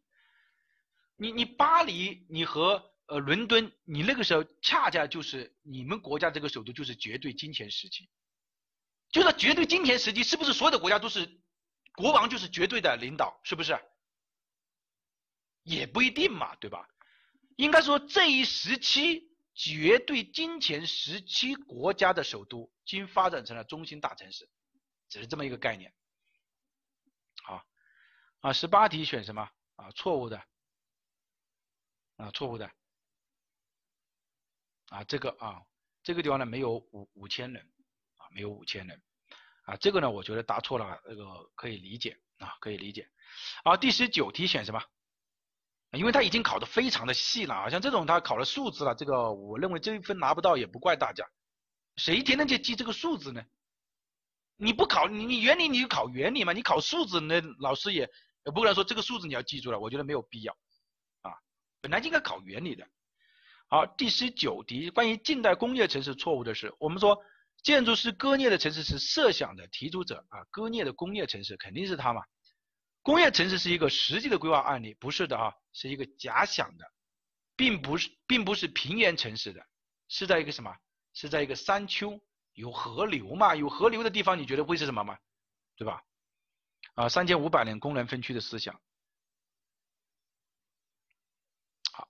那么后面就讲完了。啊，通过大家做题呢，我也发现大家对于这个外国城市建设史，我觉得基本上已经 no problem 啊，就是没问题了啊。今天呢，主要的就是讲这个外国城市建筑史，啊，主要讲的是外国城市建筑史。外国城市建筑史呢，又以这个欧洲城市建筑史为主要的。关于现代城市发展的理论核心，只讲了两个点：TOD 和邻里单位。TOD 和邻里单位，老师没讲的，不要过多的去关注啊。为什么我们现在上课就这样来上呢？为肯定是有一些想法的啊，肯定是一些想法的。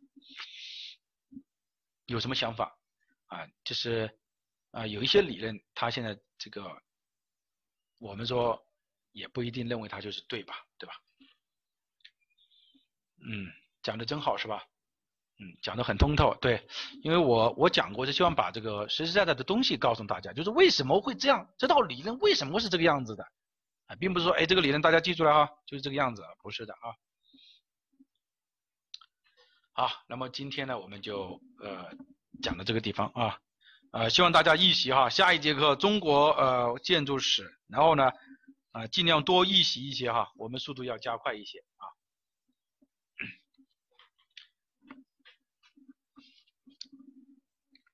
啊，中国城市建筑史，然后就是呃城乡规划体系这一部分不需要这个预习的哈，包括这个城镇体系规划，然后就直接到第五章啊。第五章的这个城市总体规划，呃，如果有时间的话，可以看一下第三章和第四章。但是，老师为了非常快的过一遍啊，就是为了这个应试吧，我们会非常快的过一遍。好，今天就讲到这个地方啊，大家辛苦了，大家学到东西就好啊，学到东西就好。